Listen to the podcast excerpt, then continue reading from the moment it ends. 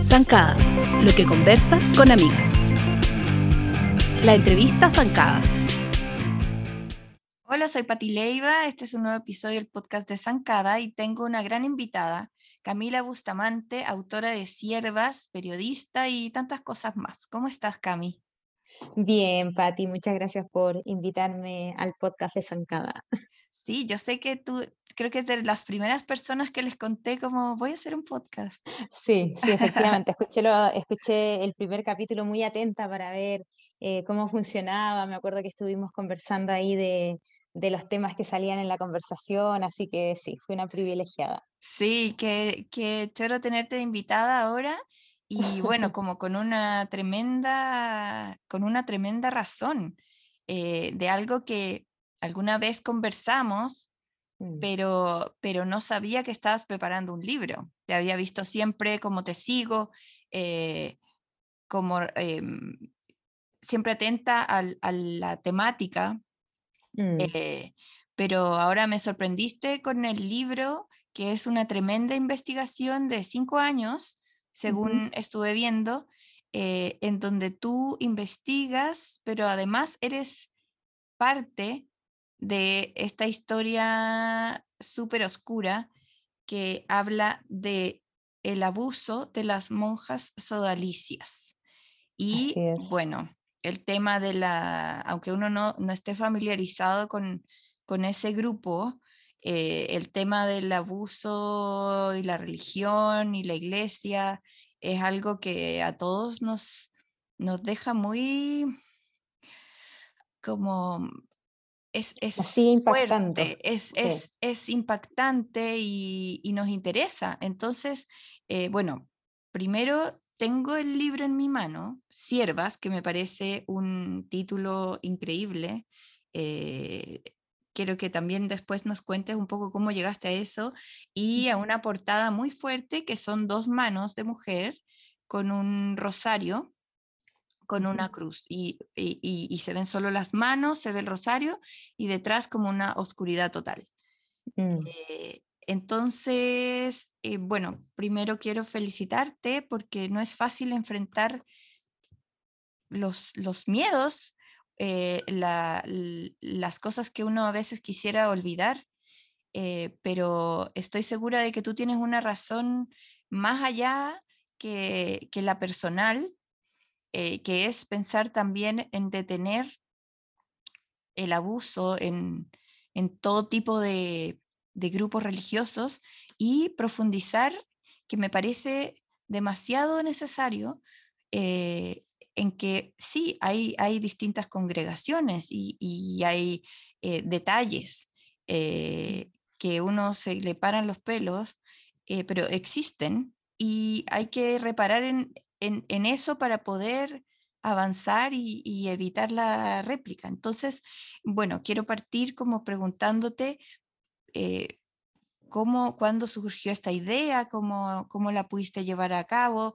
Tú eh, eres una profesional que trabaja a tiempo completo, que es mamá, que tiene como hartas cosas que hacer. Eh, entonces, ¿cómo se fue gestando esto y, tu, tu motor, tu motivación?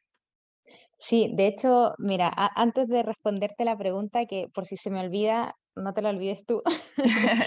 Em, ahora cuando estabas hablando, mencionaste que, como que claro, que yo en algún momento o en, las conversaciones que hemos tenido, hemos conversado de estos temas de iglesia, de abuso, em, pero como que nunca comenté como, sí, estoy haciendo un libro, eh, y creo que, que no es no fue una técnica como para cuidar la información ni nada, sino que creo que, hasta tiene que ver con, mi propio proceso de, asumir lo que, lo que he vivido, lo que he tenido también que, escuchar de, otras mujeres que han sido víctimas de abuso.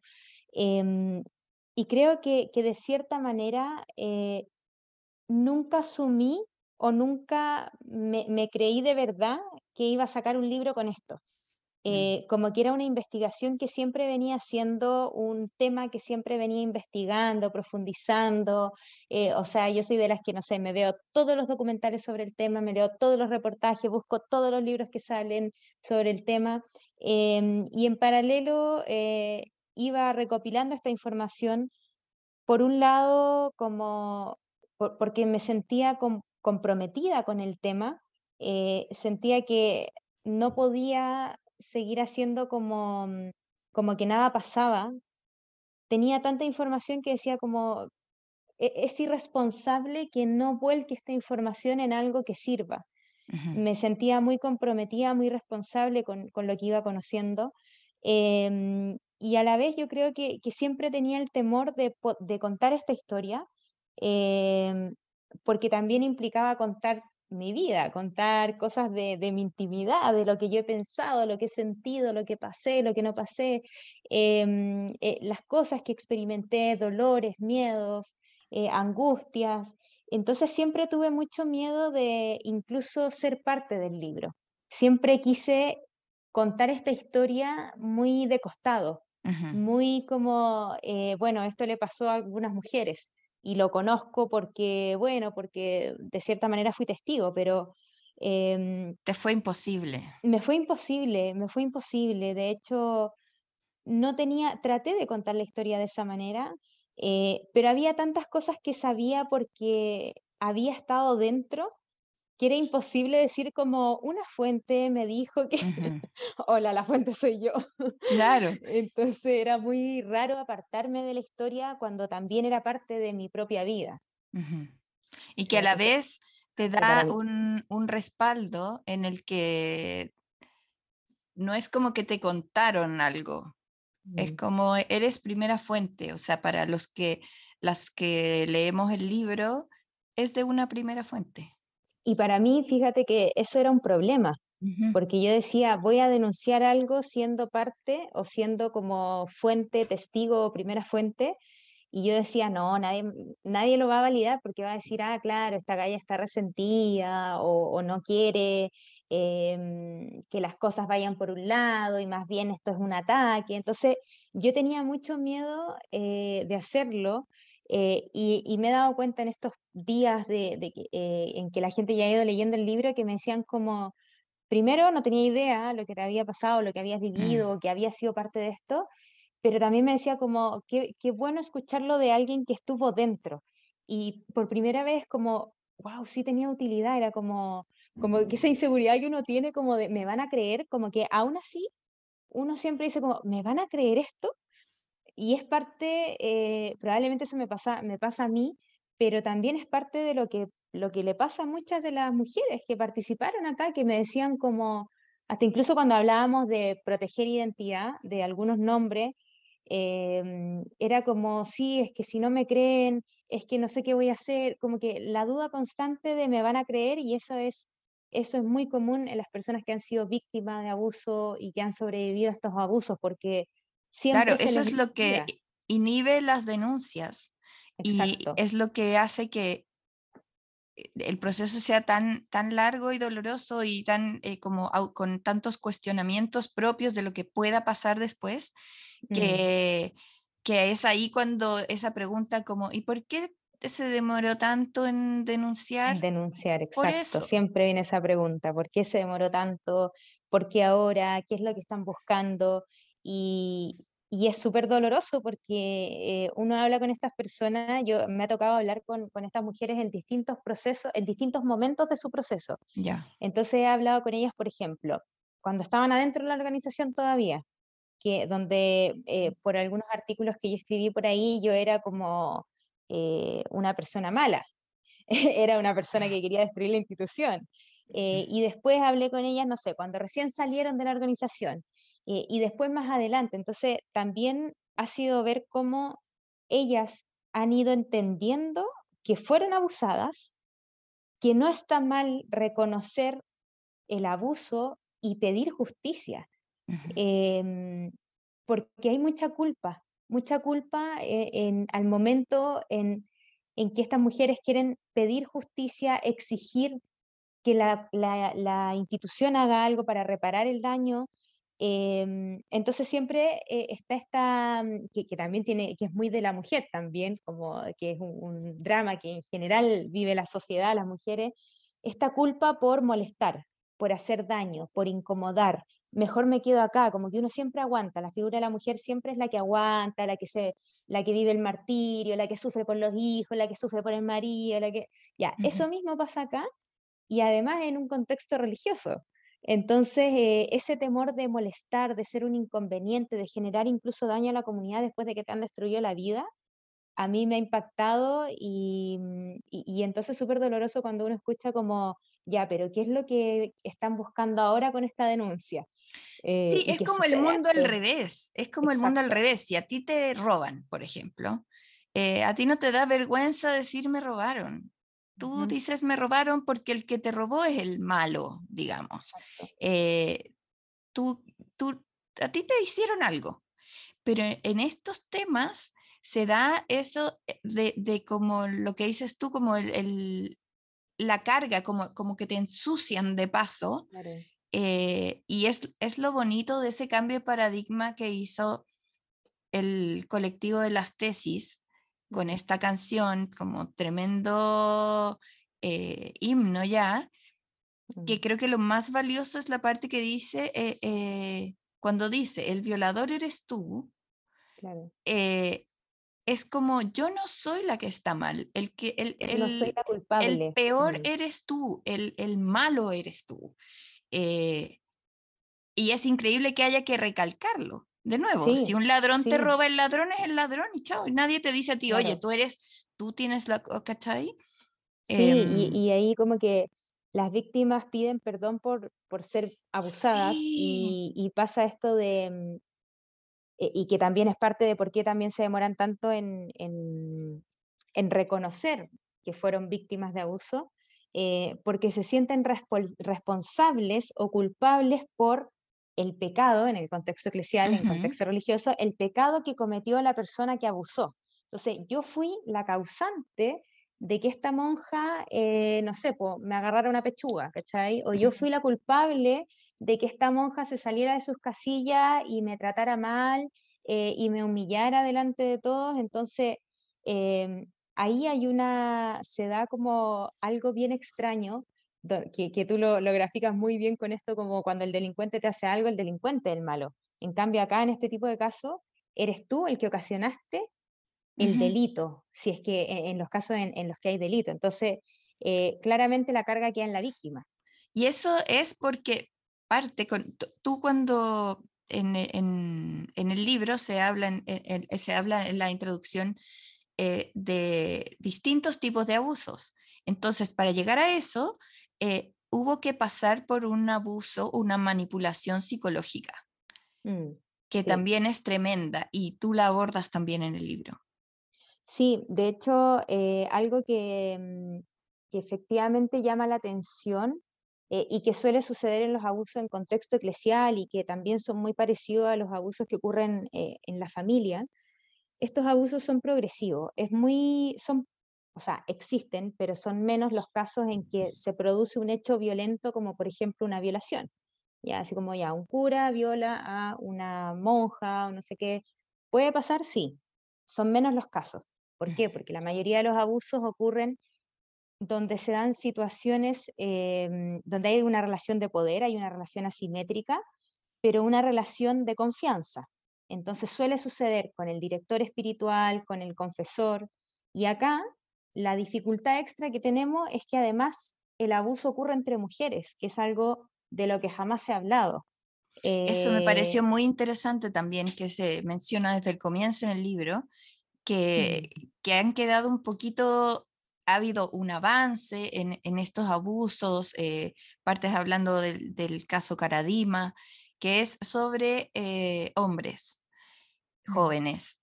y entonces ese es, claro, que tenemos que saberlo, deben denunciarse, está todo, todo bien con que eso se sepa, pero, pero queda raro de nuevo la, mujer como en el último eslabón de, ¿no? Claro. Sí, hemos, hemos conocido harto de ese tipo de abuso y de los abusos a niños también, que es un tema gravísimo y, que, y que se ha ido destapando en distintas partes del mundo.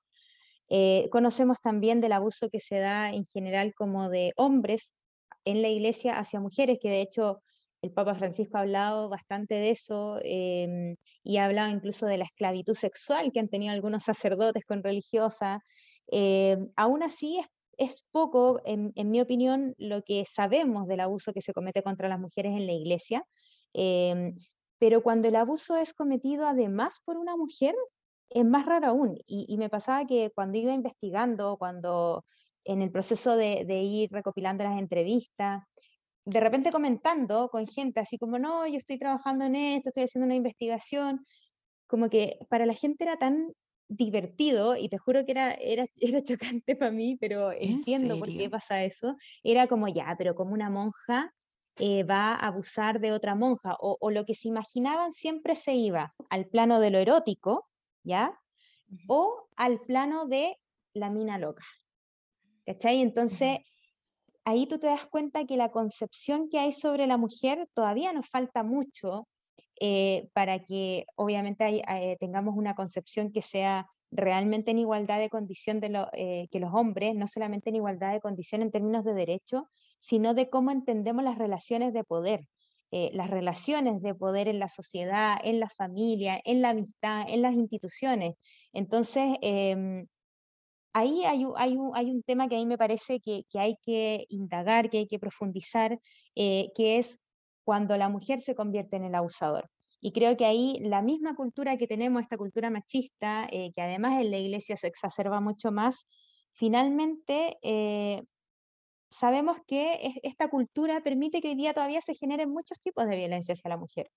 Pero esa misma cultura es la que finalmente termina suprimiendo al abusador cuando es mujer, porque la mujer no entra en esa figura, no, no te entra en la cabeza que, que pueda tener ese rol y, siempre se caricaturiza, la quintrala, eh, no sé, eh, la mujer que es como muy dominante, pero no se entiende en realidad la figura en eh, de la mujer en esa posición de abusador, en esa posición de poder. Entonces creo que hace más difícil entenderlo y como mujer también asumirlo, como, oye, me abusó otra mujer. Mm.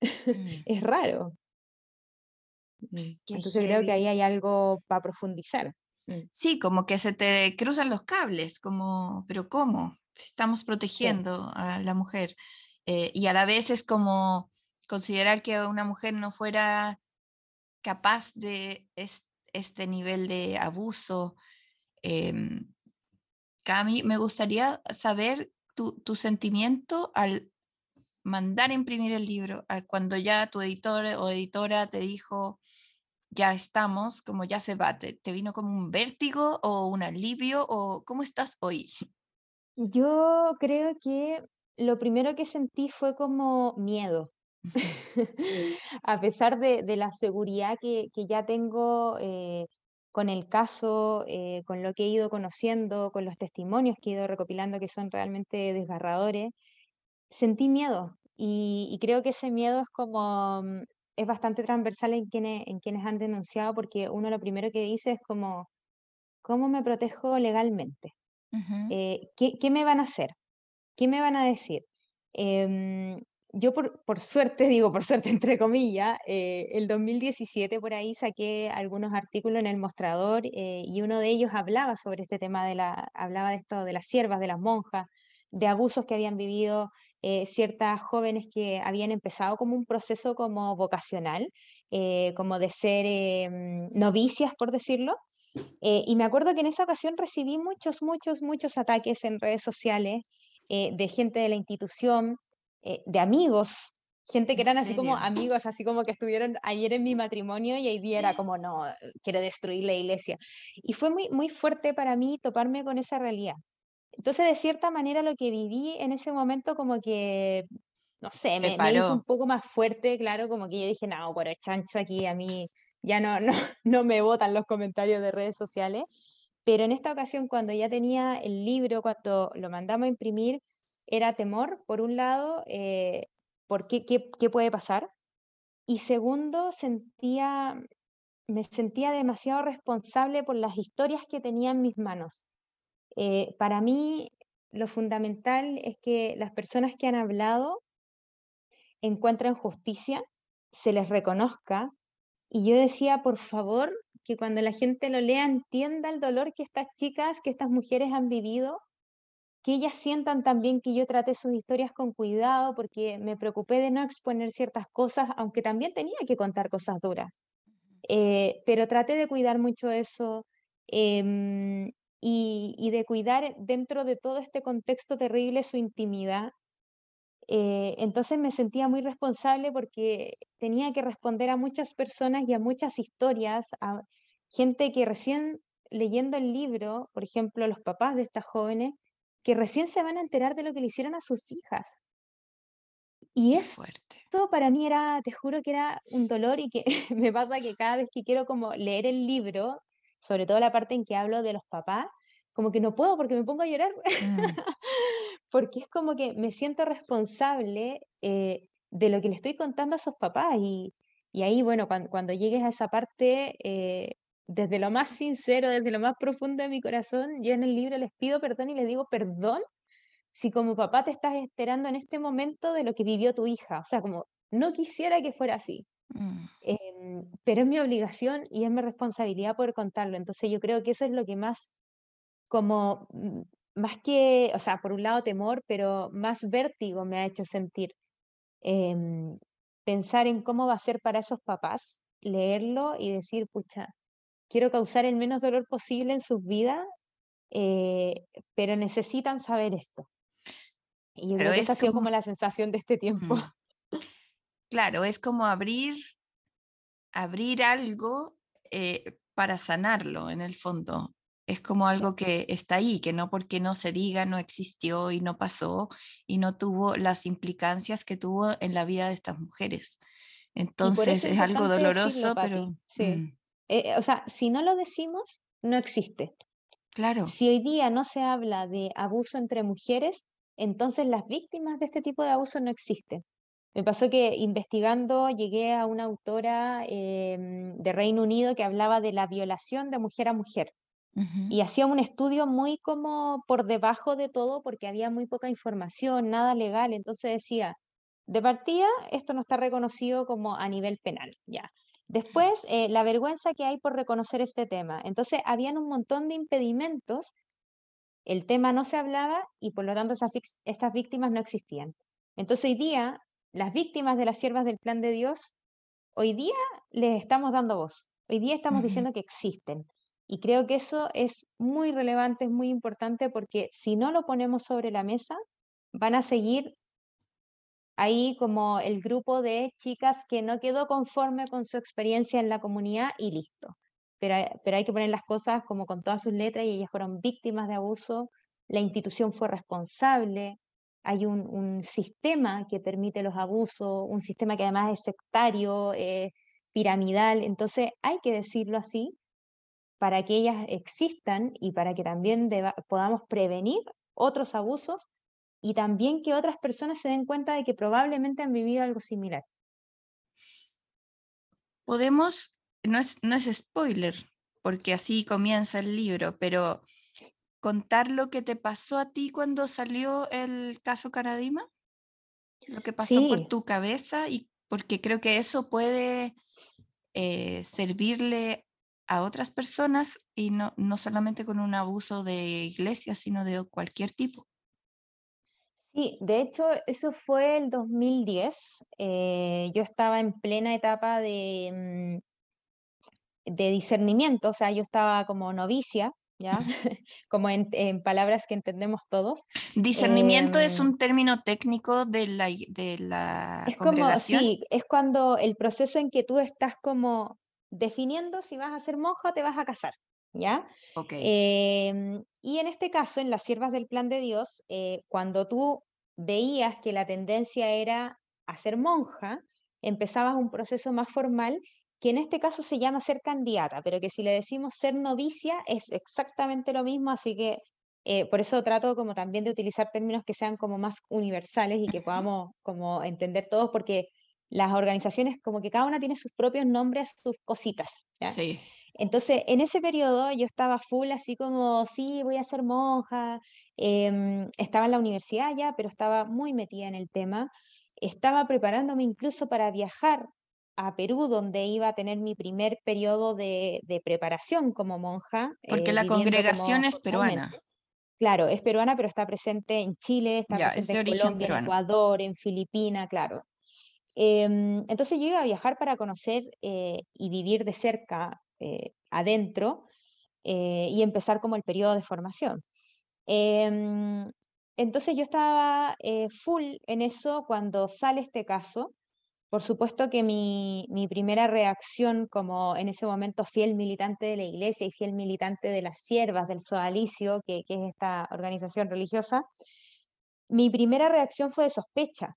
No creer fue como, porque además poco antes había salido lo de los legionarios, me acuerdo que, que, en informe especial también, entonces yo como, pucha, qué terrible, pero, y la misma pregunta que le viene a todos, ¿por qué ahora?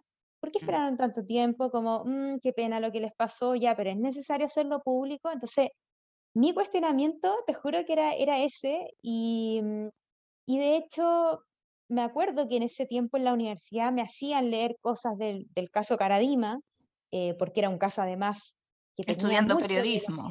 Claro, estudiando periodismo. Y yo me acuerdo que mi consejera espiritual, mi, eh, la monja que me daba consejos, que me guiaba, mi directora espiritual, me decía que no leyera esas cosas, porque me hacían mal, eh, que no era necesario saber todo lo que pasaba. Entonces, yo eh, viví el Contraste, estudiando periodismo, además, donde tienes que saber todo lo que está pasando. Yo hablaba con un profe que me, que me, acuerdo que me hizo leer un libro del caso Caradima y le decía, ¿puedo no leerlo? Así, como qué vergüenza. Yo le decía, profesor, por favor, no lo puedo, no lo puedo leer. Y me acuerdo que él me, me dijo, Javier Ortega, un profesor de periodismo de, de la Universidad Diego Portales, me dijo como, pero te va a hacer bien leer esto, como conocer qué es lo que está pasando y te va a ayudar a, a tener una visión más crítica, a tomar decisiones. Pero para mí que él me dijera eso era como, ¿por qué él me tiene que estar hablando de eso si mi directora espiritual es la que tiene que definir qué puedo leer y qué no puedo leer? Entonces me acuerdo que leía la información como eh, a salpicones, como las partes Así como, tapándote los ojos como quiero ver, no quiero ver. Exacto, sí, y no, y también con también porque había una, una dirección clara de que habían cosas que no podía leer, entonces ahí la autoridad es la que manda. Y si mi directora espiritual, que es mi autoridad, me dice, no puedes leer ese libro, no lo puedo leer, no porque me vaya a pegar ni nada, sino que porque si yo le desobedezco a ella, en mi interior era desobedecerle a Dios, por lo tanto, mm. no cumplir la voluntad de Dios, que es lo que uno más quiere. Em, entonces esa primera vez viví el caso Caradima así.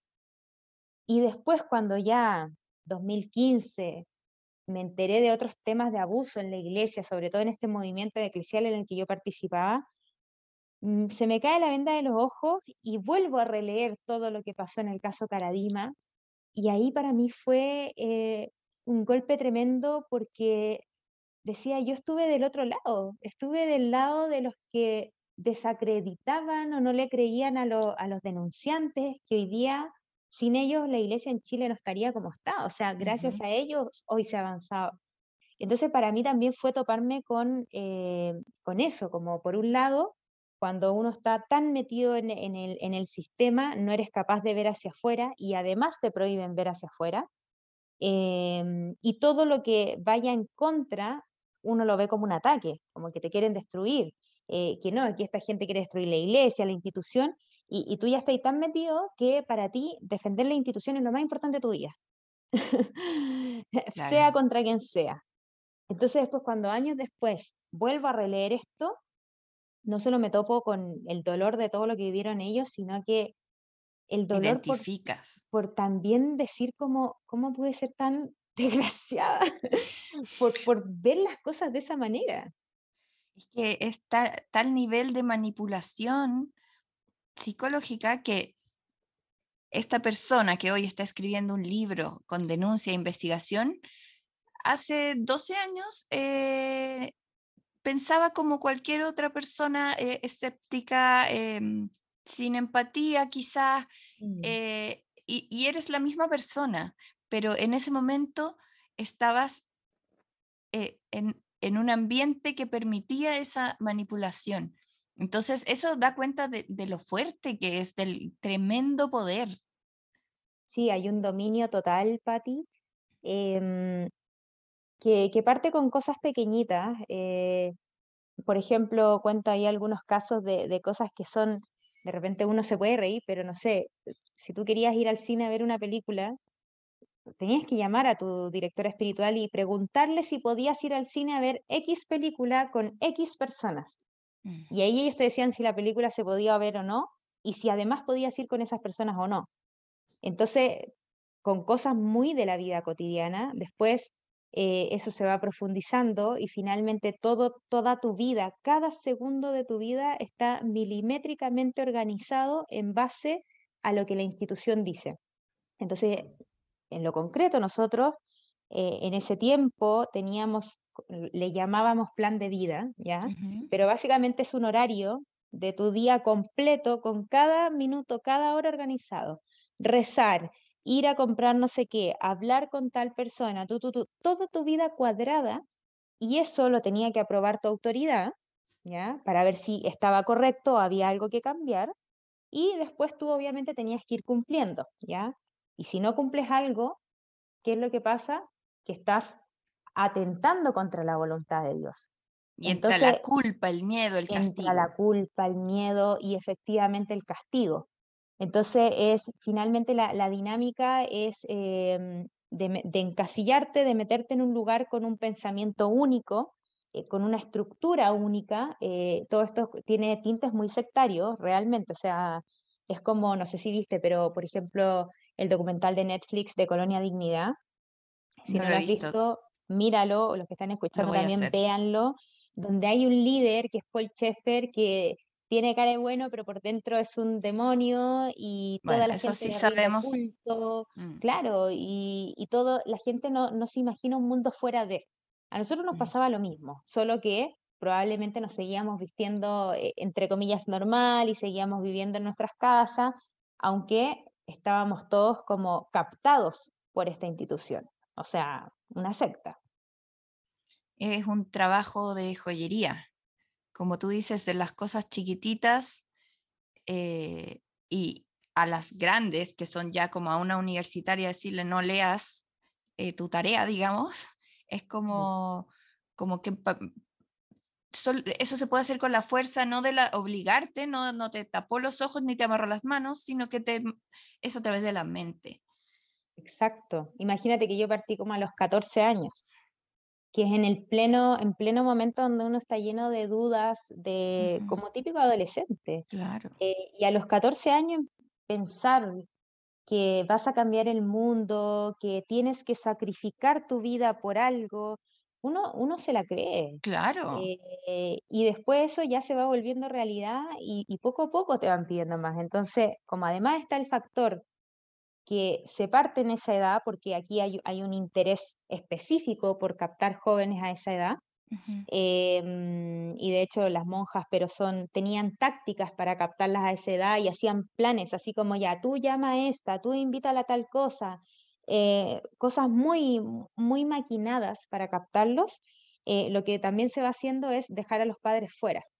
Entonces, finalmente, eh, tu papá o tu mamá son personas que no comprenden lo que Dios quiere para ti y por lo tanto son personas que se van a oponer a tu camino con Dios.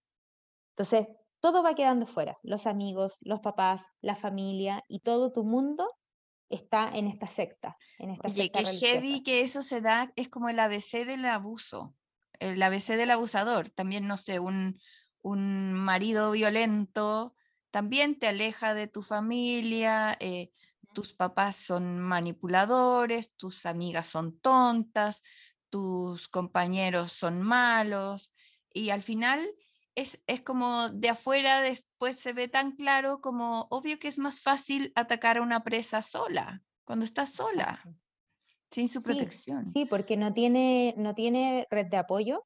De hecho, acá era tanto que por ahí veía como, o sea, dentro de los casos, por ejemplo, es tanto el control que eh, cuando estas monjas querían llamar a sus familias, porque estaban enfermas, para contarles cómo estaban, eh, lo que hacían las siervas era que le ponían otra monja vigilándola, lo que hablaban, y muchas veces escribiéndolo en un papel lo que tenía que decirle a los papás. Ah, pero. Eh, entonces hay un control, sí, o sea, es cárcel. Cárcel no solamente física, sino que cárcel mental, sobre todo. Porque tú podrías estar ahí y decirle, oye, pero ¿qué te pasa? Esos son mis papás, pero no se puede, o sea, no hay ninguna posibilidad de ir en contra, porque ya estás tan metido adentro eh, que tú no conoces otra forma de vivir, otra forma de ser. Em, entonces, cortas absolutamente todo. Y si te dicen, no tomes estos medicamentos porque, no sé, eh, no es necesario, a pesar de que tú estés con una enfermedad, no los tomas porque te lo dice tu autoridad y no hay espacio para dudar de esa autoridad, para dudar de esa persona. Entonces, como tú dices, es un trabajo de joyería que no se da de un día para otro eh, y que por eso también eh, hay tácticas para captar a las personas y poder ir dominándolas poco a poco. Ay, Cami, te, te felicito por este trabajo. Eh, invitamos a que busquen el libro, se llama Siervas, de Editorial Planeta, está en todas partes, en todas las librerías y online y físicas. Eh, yo creo que es un tremendo aporte y te deseo de todo corazón que esa, ese miedo y ese vértigo se vayan transformando en, en la paz de lo que estás haciendo, de acabar con negligencias, de, de saber que hiciste algo importante para tanta gente y que estás previniendo seguramente eh, con tu grano de arena y con tus testimonios y el de la, gente que se abrió contigo em, para que estas cosas ya no pasen. Así que felicitaciones, Cami, y solo vendrán cosas mejores. Muchas gracias, Patti, de verdad. Gracias y gracias también a todos los que están escuchando. Solo, solo cierro diciendo que lo más gratificante en estos días ha sido que me ha escrito gente diciéndome, fui abusada por otra mujer eh, y nadie me creyó, un familiar, una tía, y, decía, y nadie entiende, nadie sabe lo que se siente. Entonces decía, wow, destapamos algo y aquí va a salir más, va a salir más, y tiene que salir para que estas personas sean reconocidas. Gracias, Cami. Un abrazo. Gracias. Chao, Patti. Chao. Zancada, lo que conversas con amigas. Andrea Cordones, llegaron el episodio los, dos episodios finales de la cuarta temporada de Stranger Things y los vimos recién. ¿Y estamos? ¿Cómo estamos? Bien, o sea, los vimos al tiro, como, no hubo mucho que esperar. Eh, nada, pues emocionado, o sea, todavía como yo creo em, digiriéndolo, ¿no? Porque son dos episodios súper largos, entonces es N información y pasan un montón de cosas. Em, son dos películas, ¿cachai? Son dos eh, películas. Tal cual. Claro, entonces como que uno, bueno, lo que hablamos la vez pasada, que ya uno está como habituado a la maratón y bla, como que ahora ya te pasaste a dos maratones, a, una maratón de dos películas largas, em, con mucha información y mucha acción y muchas cosas. Entonces, no sé, tú los viste seguidos, yo vi uno un día y al día siguiente eh, vi el otro. Yo los vi recién el domingo, los dos seguidos, porque ya no podía esperar más. Era como, no me puedo meter a Instagram, no me puedo meter ah, a Twitter, no puedo hacer nada porque me van a spoilear. Igual tuve algunos spoileos involuntarios de, de música, ¿cachai? Porque mis niños sí lo vieron desde el estreno. Entonces en algún momento yo era así como la, la, la, y me pegaban las orejas, pero eh, vivimos en la misma casa. Entonces eh, me, tocó escuchar algunas canciones que dije, ya, esta canción va a ser importante y qué bacán, pero eh, no, no me llegó tan de sorpresa, la estaba esperando y eso es como cuando estáis esperando algo. así que el viernes tuve un día muy, muy agitado y dije, de premio me voy a dar la serie en la noche y le puse play y me dormí porque estaba demasiado raja. Y así que ayer en la tarde me las mandé las dos, las dos pegadas. Entonces puede que tenga una mini confusión de, en qué parte termina una, empieza la otra, pero la, primera se llama Papa y la segunda se llama Huésped es verdad. En inglés era como una palabra que yo... Piggy no sé qué, que es como alguien que va como un polizonte. Sí, un polizonte, como una especie, claro, claro, claro, claro. Em, sí. pues yo la vi el viernes la primera, igual pestañeé un poco, la verdad. Y el domingo vimos la otra, claro. Y ahí, ¿sabéis que vi de nuevo la primera? Vi primero, vi dos veces el, capítulo. ah, yo quiero hacer eso hoy, como entrar a, esta segunda pasada, porque yo siempre las veo dos o tres veces, sobre todo como por la música. Eh, que bueno, eso es un temón de principio a fin. Heavy, sigue siendo. En esta parte, sí. Tiene, este, tiene un momento que increíble, increíble, increíble, increíble, y bueno, pero no lo spoilemos todavía. Ya, entonces, primero sin spoilers, ¿qué, qué te parecieron? Eh, tanto entretenida. A mí la, primera parte no, no, no, me entretuvo tanto, em, pero entiendo que también es como estas primeras partes donde como que se construye un poco el encuentro, la historia, como el, hacia dónde va, ¿no? Como que tenían que pasar muchas cosas para poder llegar a,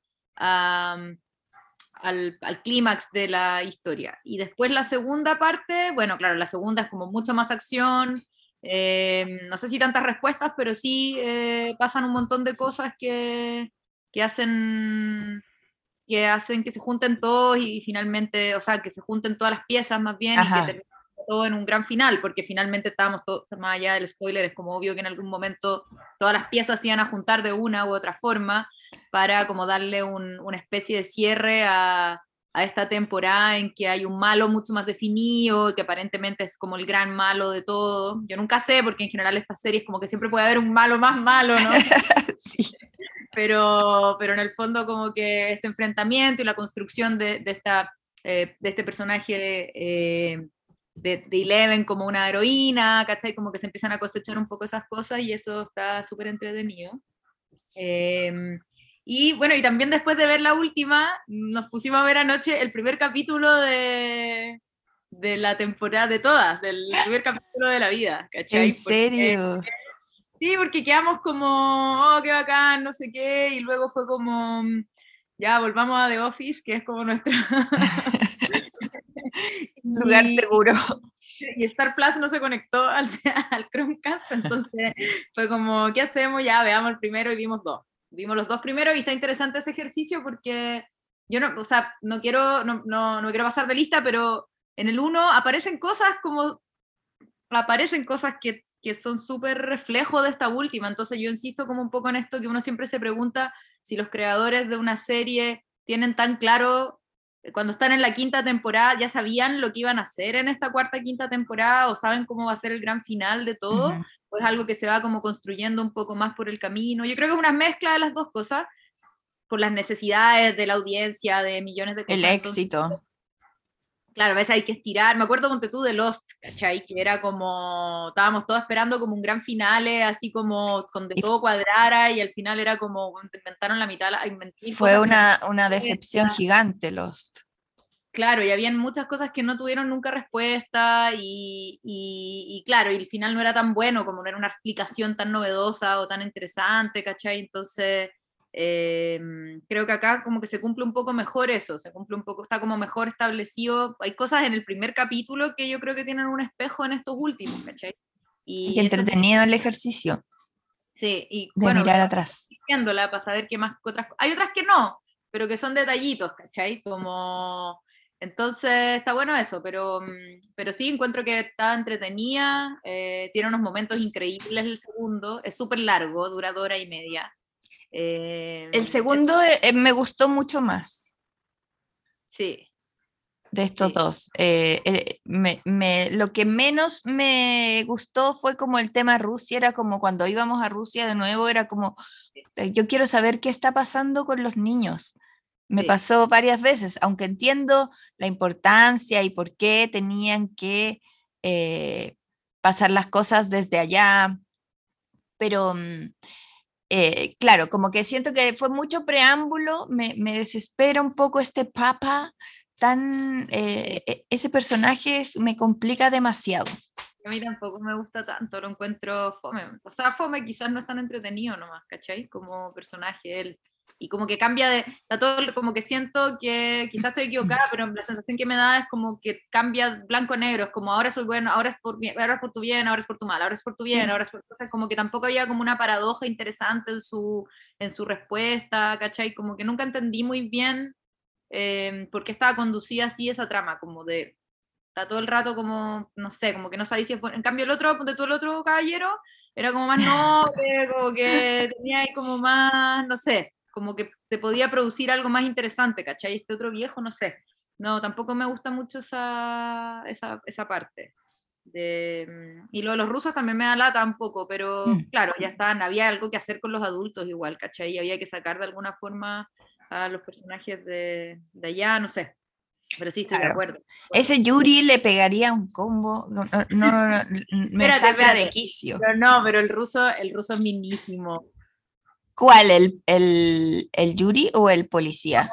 el, rebelde. El, rebelde, pues no sé cómo se llama. El, que es como un actor, parece bien conocido, tiene 50 años. Ayer lo googleé. Puro, mino que lo encontré y es como. ¿Qué mino? Como pensé que tenía, no sé, 30, ¿cachai?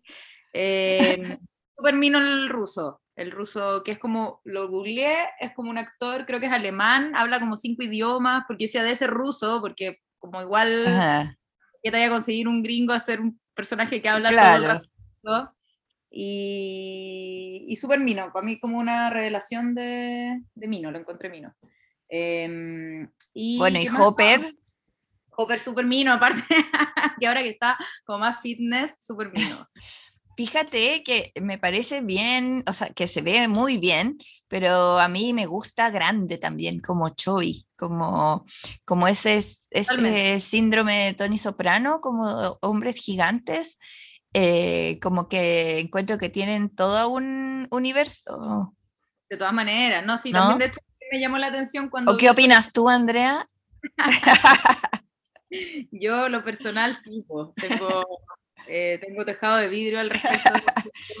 sí, no, Hopper no necesita no necesita estar fit o cambiar, o, pero son hombres como, como, además como alto, altísimo, como el, el, le saca a Winona como, como que le llega al codo, es, es un gigante.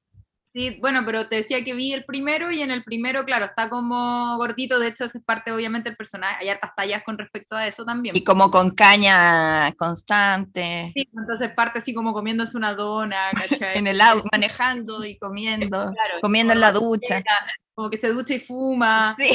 Eh, entonces, como Una rutina muy sana un poco sana, pero claro, yo siempre lo encontré mino, como de, de, al principio también me parecía mino. Ahora A mí también, siempre. ¿Tú cachai que está casado con Lily Allen? No, no te sí, se casaron onda el año pasado en Las Vegas. Wow. Y, son muy felices. Él hace como lives y la otra vez decía que, eh, porque Lily tiene un, un, hijo o hija, no me acuerdo, creo que hija. Entonces, eh, en el live, eh, este gallo David Harbour hablaba y decía eh, que, que nunca había tenido familia y que lo recomendaba harto, que era bacán. Así como que estaba muy chocho.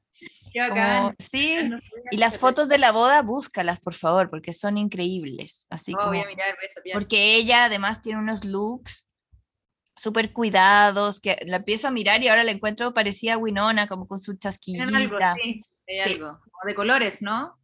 Como, como blanca, con pelo oscuro. Pelo oscuro, ojos cafés, sí. Así que es el gossip paralelo. Mira, qué heavy. el otro que de los capítulos, que era que, bueno, me, parecía, me parece interesante eh, esto del estreno separado de unos capítulos, bueno, de primero, una primera, una primera mitad de temporada que es capítulos cortos, o sea, capítulos más de serie en el fondo que están son súper disparejos, pero están como dentro del estándar de, de, una serie. Y luego estos otros dos que son súper dispares, el uno dura, dura una hora y media, creo, y el otro dos horas y media. Sí. Y, y me, me, gusta, pensaba ayer que lo encuentro interesante como, bueno, las plataformas rompieron con todo, ¿cachai? Rompieron incluso con los estándares de duración de la, de las series, ¿cachai? Como que yo, como cuando yo empecé a trabajar en, en, audiovisual y de hecho hacía clases, hice algunas clases de formato, ¿cachai? Como lo que uno enseñaba era como formatos a veces, como ya, las sitcoms duran entre tanto y tanto para calzar con media hora programática, bla. En las series de acción duran entre tanto y tanto, tienen tres cortes, entre, ¿cachai? Como una cuestión como súper em, reglamentada porque dependía de las, de las parrillas programáticas de la televisión, ¿cachai? Y de repente como que aparecen estas series que se, se estrenan todas juntas, filo, ahora como que se divide, algunos capítulos duran 50, otra hora, una hora 10, después viene un capítulo una hora y media, después un final de dos horas y media, ¿cachai? Em, que, que, quizás, como en términos narrativos, quizás podría haber sido dividido, ¿cachai? Como que igual habían, como que en teoría tú siempre podías dividir un capítulo en un acto, como que pero finalmente está todo junto y creo que eso es súper interesante también, me parece, como, como que al final las plataformas rompieron con, con todo el, el paradigma de la programación, ¿cachai?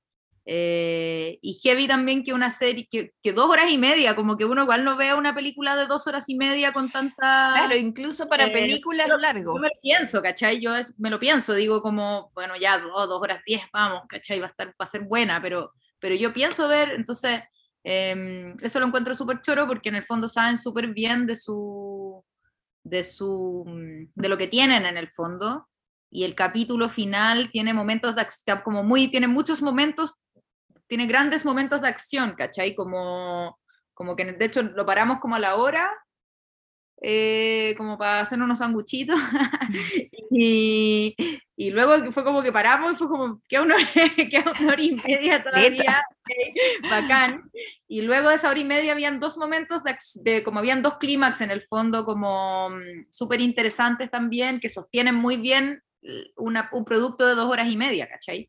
lleno de efectos. De hecho, leí que eh, el, que subieron el primero de julio no estaba como con, las, con todos los efectos especiales. No te creo. faltaba la postproducción de algunos planos, ¿cachai? Entonces parece que eh, como que no llegaron, ¿cachai? Entonces me da risa porque uno que trabaja acá en Chile, ¿cachai? Dice como, hoy no siempre está como atrasado y siempre manda como el corte final, el, día, el mismo día del estreno. No, no siempre, pero a uno le pasan esas cosas, decir como, ok, a estos hermanos también como que no alcanzaron a renderear el plano, ¿cachai? Como Son humanos, entonces. Claro. Y parece que ahora lo que está ahora subido ya está como con las correcciones finales de, de post y todo, ¿cachai? Así que... Increíble. Está divertido, sí, pues, divertido. Divertido. Y también me imagino que fácil que debe ser como técnicamente reemplazar el archivo, ¿cachai? reemplazar. claro, como cuando llega ese mail del banco, como no haga transacciones entre las 5 y las 6 de la mañana para que no porque vamos a estar en mantención. Eh, imagino Netflix como subiendo el capítulo reemplazado para que no se dieran cuenta. Qué divertido. Oye, ¿empezamos con spoilers? Ya. Ya. Eh, ay, no sé, no, no, sé por dónde partir. El, el, primer episodio, si tú lo pudieras resumir, es como el, el escape de Eleven, ¿no? Sí, la, como claro, su liberación de alguna forma, claro. Sí, sí. Oye, tampoco me acuerdo tanto de las diferencias, pero el primero, ella, bueno, yo creo que es ella y el encuentro con sus amigos que están no tan lejos, ¿no? Como sus amigos en California. Claro, y, y, la, mm, la manera que tienen de hacer las cosas eh, remotamente, tipo pandemia. Era como, no, no, si le puedo ayudar desde acá. Me da risa eso. Y después Winona también, como, no, no, estamos en Rusia, pero no, no alcanzamos a llegar, pero lo podemos ayudar desde acá. Y yo, ay, qué chistoso, está muy telemático. Sí, es verdad, verdad, verdad, verdad, tenía eso. Eh, Ahora, creo que es gente demasiado inteligente, porque yo no sé cómo se le ocurren esas lógicas de como, si hacemos esto, va a pasar esto. Pues sí, como el plan de los, de los chicos de... Mm, sí, el plan de los chicos ya se me hace como, así una tesis. Eh, pero después Winona también me sorprendió. Ahora, me encanta ella cómo conserva la calma en momentos en que te tenés que volver loca. Como que ella como, no, no, no, pero a ver, esperen, podemos estar desde acá. Fue como, oh. Sí, bueno, sí, igual es raro, como que igual es, o sea, ayer que veía además el primero, eh, cuando se desaparece su hijo, bueno, obviamente nunca, en el primero no está calmada y es como está mucho más preocupado, como que el primer capítulo de la serie están súper preocupados de lo que está pasando porque es primera vez que les pasa, entonces es frigio, ¿cachai? Como que frigio encuentran a esta niña en el bosque, como, ¿quién eres? ¿Qué haces acá? Se les pierde el hijo, como, ¿dónde estará? empiezan a pasar como cosas medias extrañas. Eh, y ahora ya no se sorprenden con nada. Sí, es como, como igual Nancy, ¿cuántos días lleva fuera de su casa? Eso, Eso, eso, Porque Mike, la mamá sabe que está de vacaciones en otro en California. Entonces ahí te creo que está confiada que está en un lugar y no está.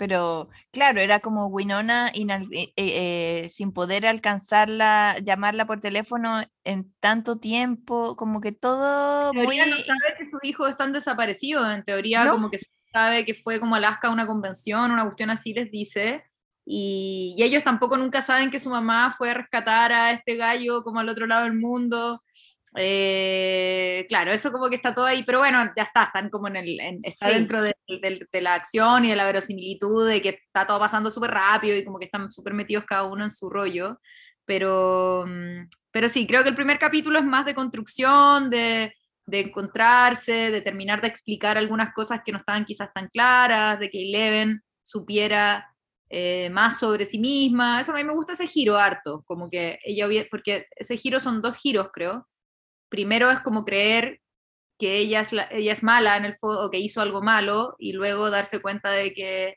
todo lo contrario. Eh, y eso lo, lo, lo, encontré muy genial, eh, y luego, que creo que no se nota tanto porque uno ya lo sabe, o a mí me pasó que, y luego que es que ella se dé cuenta de que ella, como ella se da cuenta que hizo algo malo en, un momento, y luego ella se da cuenta de que no. Entonces, el primero un poco se trata como de ella reivindicándose, yo creo, con ella misma, Em, y, pero no sé, como que siento que no se siente tanto porque uno como que ya sabe, no sé, hay algo ahí que no, creo que no es tan interesante dramáticamente el, uno, ¿cachai? Por eso creo que quizás no es tan, no es tan, pero es un capítulo súper necesario. Claro, es como una, una preparación.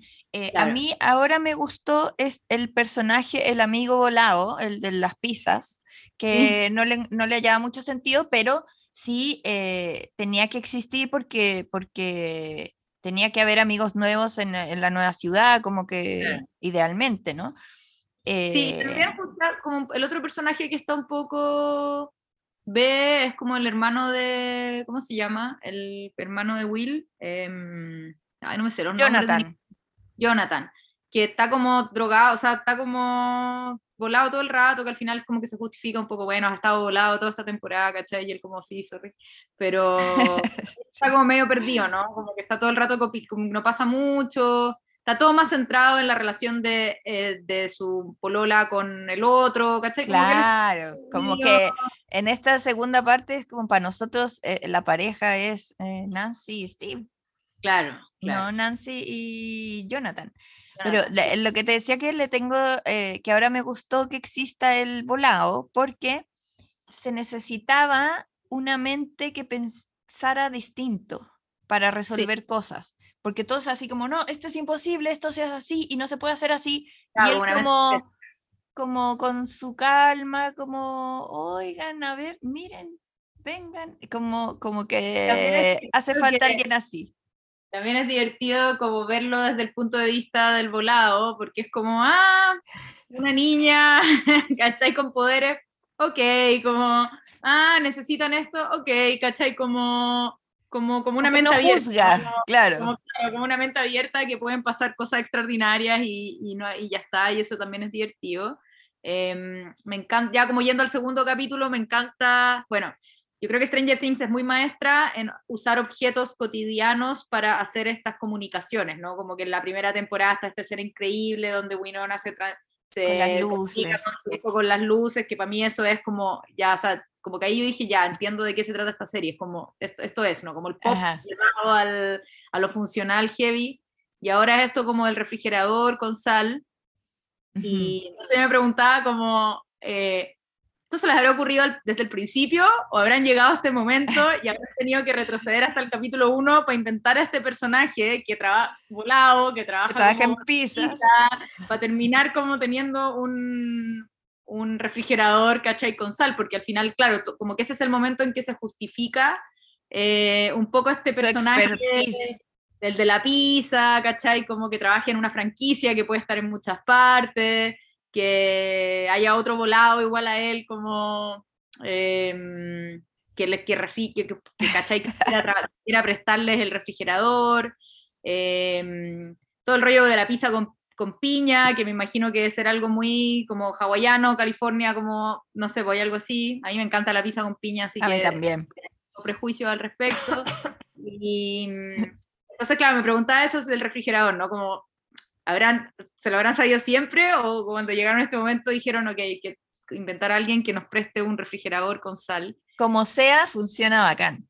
Funciona bacán, claro, claro, como que lo encontré eso muy entretenido. Y había algo más que también era un poco así, pero ahora no lo recuerdo. Pero mm, bueno, lo de la camioneta también, como tener una camioneta como por el desierto, eh, eso lo encontré muy entretenido. Sí, eso es como, como algo muy Scooby-Doo. Claro, sí, es muy Como esta pandilla, esta van, este, que, que, la van también tiene como una, un diseño, ¿cachai? Sí. Eh, y, y, Shaggy volado, o que es, como que siempre dicen que Shaggy era volado. Quizás sí. la, y la aventura, ¿cachai? Eh, sí, me, me, gusta mucho eso, me gusta cómo pasa, me gusta... Ah, me, cuando parte la segunda, parte con esta conversación de Will, que el pobre como que está pero no está, eh, eh, no habla, pero cuando habla se le sale el corazón. Y, y, cuando conversa con Mike y lo consuela sobre su amor por Eleven, obviamente él está pensando en él mismo, eh, porque cuando tú eres distinto y te sientes mal y crees que todo lo tuyo es malo, y, y termina de hablar, consuela a su amigo y se da vuelta y llora, me parte el alma y se tapa la carita y es como, no, como cuántas veces uno no se ha sentido con ganas de llorar en un lugar donde no Sí, puedes llorar. Sí, heavy, heavy, lo hace muy bien aparte, sí me pasó lo mismo, como que me sentí muy identificada con ese Mm. llanto cuando no podí llorar, weón. Ay, pobrecito. Sí, igual esa, no, mira, lo que no me gustó mucho fue eso del, de quién, del, ¿cómo se llama el otro? El, Jonathan, su hermano, no, no, no, el Pololo y Leven. Mike. Eh, Mike, ya, la verdad, Mike, el Mike. Eh, el Mike, no me gustó tanto ese rollo de Mike con Eleven, como Sí, bueno, en eres muy chico para tener esos rollazos, ¿no? Sí, como que era como que al principio ella todavía, como que él no, nunca le había dicho te amo en el fondo, eso Mm. era un poco y al final como que en ese momento crítico le dice te amo y, y eso es como la que, lo que le da poder a ella y qué sé yo. Y mm, encontré un poco flojo igual, como que podría haber sido algo un poco mejor. eh, Yo llegué a muy- pensar que, que en verdad él ya le estaba dando la tita, porque la distancia es así de desgraciada, ¿cachai? Y mata el Claro, amor. Claro, y también encontré medio mula esto de, de que ella- él le daba miedo que él abandonara, que, no, que ella no lo necesitara, como que no me lo compré mucho esa trama, la encontré medio a fome. Sí. Eh, y también, no sé, como muy Blancanieves, ¿no? Como, no sé, como... Como que- machito igual, ¿no? Un poquito, un poquito, está ahí, un poquito ahí. A pesar de que esta temporada, no sé si lo dijimos la vez pasada, pero está súper protagonizada por mujeres, ¿cachai? Como que las minas son súper power, ¿cachai? Como que We- Wendy, ¿cómo se llama? Perdón. Max, No, no, la hermana de Mike, Nancy. Nancy, Estoy como así muy mal con los nombres hoy. Nancy, eh, no me gusta mucho ella, me da un poco lata, pero eh, sé que representa como un personaje muy bacán, que es súper power. es muy y- efectiva. respeta, ¿cachai? Y, y, este, y etcétera, ¿cachai? Em, y eso, claro, como que ella es muy power, después está como eh, está la otra niña, también es Max, super eh, power. ah, increíble, Max es increíble, Max es un Sí. personaje increíble, oh, mi favorita. ¿cierto? ¿Cierto? Sí. Y esto que en esta temporada está como más, eh, como está más para adentro, está como en otra volada, pero cuando muestran imágenes de ella cuando se conoció con Eleven y todo, tú Sí, y qué bien buena actriz es, weón, ¿cachai? Como... claro, porque ahora está totalmente sombría. Heavy, sí. Tú hablabas también de Robin como personaje. Me Es que me encanta Robin, me, me Sí. gusta, siempre me gusta a mí ese personaje, ¿cachai? Como que me identifico mucho más con ella que con, Wen- con Wendy. con Nancy. Eh, me, me- gusta eso. eh, de hecho, leí también por ahí que eh, la actriz había como propuesto de que fuera gay, ¿cachai? Como que ella fue como la que fue descubriendo que este personaje podía tener ese rollo. Eh, no me gusta como que esta, esto de la verborrea tan excesiva, pero sí me Sí. gusta como la heroína torpe, como un poco más eh, como preocupada de otras cosas y no necesariamente del, del look o de, o de lo perfecto como Nancy. Em, y sí, pues también he entretenido ese personaje. Eh, me encanta que, a mí me, me, gusta mucho como la amistad fraternal, ¿no? Entonces me encanta como eh, Robin con Steve, ¿cachai? Como eso, como... Me encanta, me, a mí me, encantan, me encanta, esa, me encanta esa, esa onda, ¿cachai? Como que me, me, alata que siempre sea cuando alguien es gay y que nunca sea cuando son dos personas nomás que pueden ser amigos fraternales. Claro. Pero bueno, lo perdono porque entiendo que también hay algo interesante que decir al respecto, pero, pero me encanta esa relación, ¿cachai? Que sean como partners y buena onda y, y cada uno tiene sus atributos. Eh, me encuentro entretenido. Entonces, los, claro, los femeninos en general son muy interesantes. Eh, entonces, esta trama como de Mike con te amo y todo, eh, no sé, eh. no es necesario, es como la Mujer Maravilla, ¿cachai? Como pues puede que no sea por amor, como que puede que salvemos el mundo no por amor, ¿cachai? Como que igual totalmente. Que sí, ¿cachai? O porque hay que hacerlo. Y eso me... Pero bueno, también entiendo que responde un poco al, también al romance adolescente y a momentos en la vida donde el amor también es, es algo nuevo y, y, y, lo más importante, ¿cachai? Y, y, en esas circunstancias, como para Eleven es como su primer encuentro con humanos casi. Claro, claro. Eh, me encanta mucho cómo el personaje de Eleven siempre conserva su esencia, como esta cosa de hablar poco, eh, expresar mucho con la mirada, eh, hablar lento como las palabras, como que a veces no entiende algunas. No, me encanta. Sí, ella lo hace. Igual no sé si ella es tan buena actriz, fíjate, pero la encuentro, hace muy bien lo que, lo que, le, lo que le toca en el fondo en la, en la serie, ¿cachai? Igual tiene unos momentos increíbles también. Sí, eh, yo creo que sí, es buena actriz. Cuando llora, cuando se despide papá, ¿cachai? Que está como en esas eh, eh, ambigüedades, si está triste, ¿cachai? Como todas esas cosas son increíbles. Em, y bueno, también están todos estos otros personajes de los otros amigos que, em, que también tienen su, tienen, como que en el fondo en este gran final todos tienen un rol súper importante, ¿cachai? Como Dustin está en un, tiene, bueno, cuando hacen este plan, ¿no? Cada uno tiene como un, un rol súper importante dentro del plan, ¿cachai? Y, y, eso también lo encontré choro. Em, hay una escena de Dustin con el metalero. Eddie. Que que Eddie, que es increíble como cuando se ponen como a pelear en el, están como disparando, están haciéndose estos escudos. Como en el cerrito, así en el prado. Claro, y Eddie le dice así como, prométeme que nunca vaya a cambiar, y él como no ha pensado en cambiar alguna vez, y como que se empujan en una bola muy como fraternal, coqueta, divertida, como de amistad, muy hermosa, muy hermosa. Muy hermosa esa escena. Sí, y ahí de hecho me dio miedo y dije como, eh, estamos reforzando mucho esta dupla, ¿cachai? Como, y claro, eh, esto eh, un poco reemplaza a Steve y tenían como esta rivalidad al principio antes de conocerse, ay, ahora eres amigo de él y este, y este es el otro amigo grande que tienes. Em, pero claro, me dije como, oh, como es, esta amistad puede terminar como en dolor, ¿cachai? Como, como de quererse tanto que, que puede terminar así. ¿Y qué te pareció el sacrificio de Eddie? Em, mira, antes del sacrificio quiero hablar de Eddie tocando más okay. arriba. bueno, esa canción además es la zorra. Por eso, tío, tiene dos, dos, cosas que son increíbles. Que la primera es como cuando están buscando música para salvar a Nancy del trance y, como que saca un cassette de Iron, como que Robin está como, necesitamos como Madonna, no sé qué, y saca como, y muestra un cassette de Iron Maiden y dice como, esto es música ya. música. Eso me encantó. Y después, eh, cuando toca Master of Puppets en, arriba del, del, del, camión y todo, me pareció increíble. O sea, no es Kate Bush, porque es una canción mucho más conocida y, obviamente eh, súper como no olvidada, etcétera, pero eh, increíble ese momento, ¿cachai? Como el punteo de la guitarra y como que me, me, encantó, me encantó, me encantó. Yo no soy fanática de Metallica, pero, pero me encantó, ¿cachai? Porque al final igual te lleva un momento de haber escuchado ese disco 100 veces, ¿cachai? En distintos contextos. Eh, le da mucha potencia a la canción, creo que la canción es perfecta, ¿cachai? Como ciélagos, no sé qué, ¿cachai? Es como lo que cualquier metalero de los 90 hubiese querido hacer, ¿cachai? Como tocar el punteo de Master of Puppets como en una lleno de murciélagos.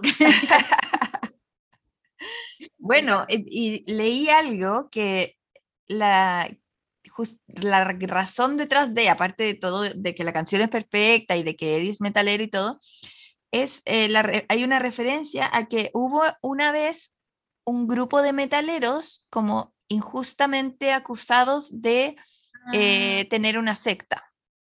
Y creo que eso terminó muy mal. Entonces es lo que le pasa a Eddie, que, que lo buscan como el anticristo, casi como el líder de esta secta imaginaria eh, por el pueblo. Eso está muy bueno, sí, es verdad que eso tiene como harto peso, como esa, em, el, no sé, por el karma injusto, por, por, por, algo que no eres, pero que te supone que, que eso lo encuentro muy bacán. Eh, y también leí, no, no, lo leí bien, pero salí como un titular, que era como que él sabía que iba a tener que tocar esa, esa canción en la guitarra, pero el actor, pero no sabía para quién y por qué. ¿cachai? Entonces, eh, eso lo encontré también muy increíble, pero me pareció, me, me pareció que esa escena era fabulosa, ¿cachai? Porque además está presentada muy, muy Stranger Things, ¿no? Que es como va a buscar la guitarra y dice como, estás preparada, preciosa, no sé, como, ¿cachai? Como, y uno como, ¿qué va a hacer? ¿cachai? Como, como que en verdad no sabéis lo que va a hacer y finalmente termina como haciendo algo tan sorprendente como inevitable, como increíble, ¿cachai? Y lo encontré muy bueno. Y luego el sacrificio, mira, sí, tres minutos antes de que, no, no sé si tres, pero digo, un minuto antes quizás de, estaba como en el fin de esa secuencia y dije, le dije a Julio, alguien va a morir. como no, alguien va a morir, ¿cachai? Como porque alguien iba a morir, ¿cachai? Como, claro, porque empieza todo a salir muy mal. Claro, entonces en todas partes. empiezan a salvar todos, son demasiado, o sea, como que empiezan a hacer como este montaje paralelo donde están todos, están todos para la cagada, como que mm. entonces como no se van a salvar todos, ¿cachai? Como sería muy extraño que se salvaran todos. Eh, y ahí fue como alguien va a morir, uy, y era como obvio que iba a ser él, porque era como el personaje de esta temporada, no iban a matar a, a Max.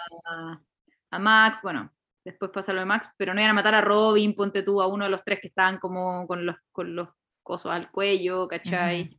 Em, y, también, y también estaba bien construido porque como que se despide un poco de Dustin, está como súper, está un poco, forzado, pero igual esto de como quiero ser un héroe, o sea, yo nunca he sido un héroe, siempre escapo, Em, y, y, cuando le dice, creo, parece que no me voy a graduar, ahí dije ya, cagó. Ay, me dio demasiada pena eso.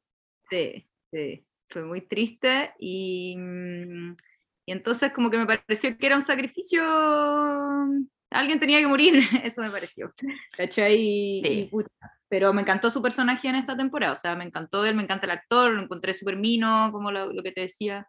Eh, eh, lo hace súper bien, esas escenas dramáticas lo hace increíble, eh, creo que pegaba muy bien con, con esta, como le da otro color a la serie, que, se, que esto del metal, y caché como que es otra, le da otra onda, eso es lo que me gustó de esa secuencia, caché que la serie se fue hacia, hacia, ese, hacia esa onda, caché hacia una onda más rockera, más metalera, y eso me encantó. A todo esto con Master of Puppets, yo me reenamoré de la, o sea, cada vez que como que la volví a escuchar, llegaba el disco a mis manos, así como CD, eh, era como, oh, la cago, esta canción es demasiado buena.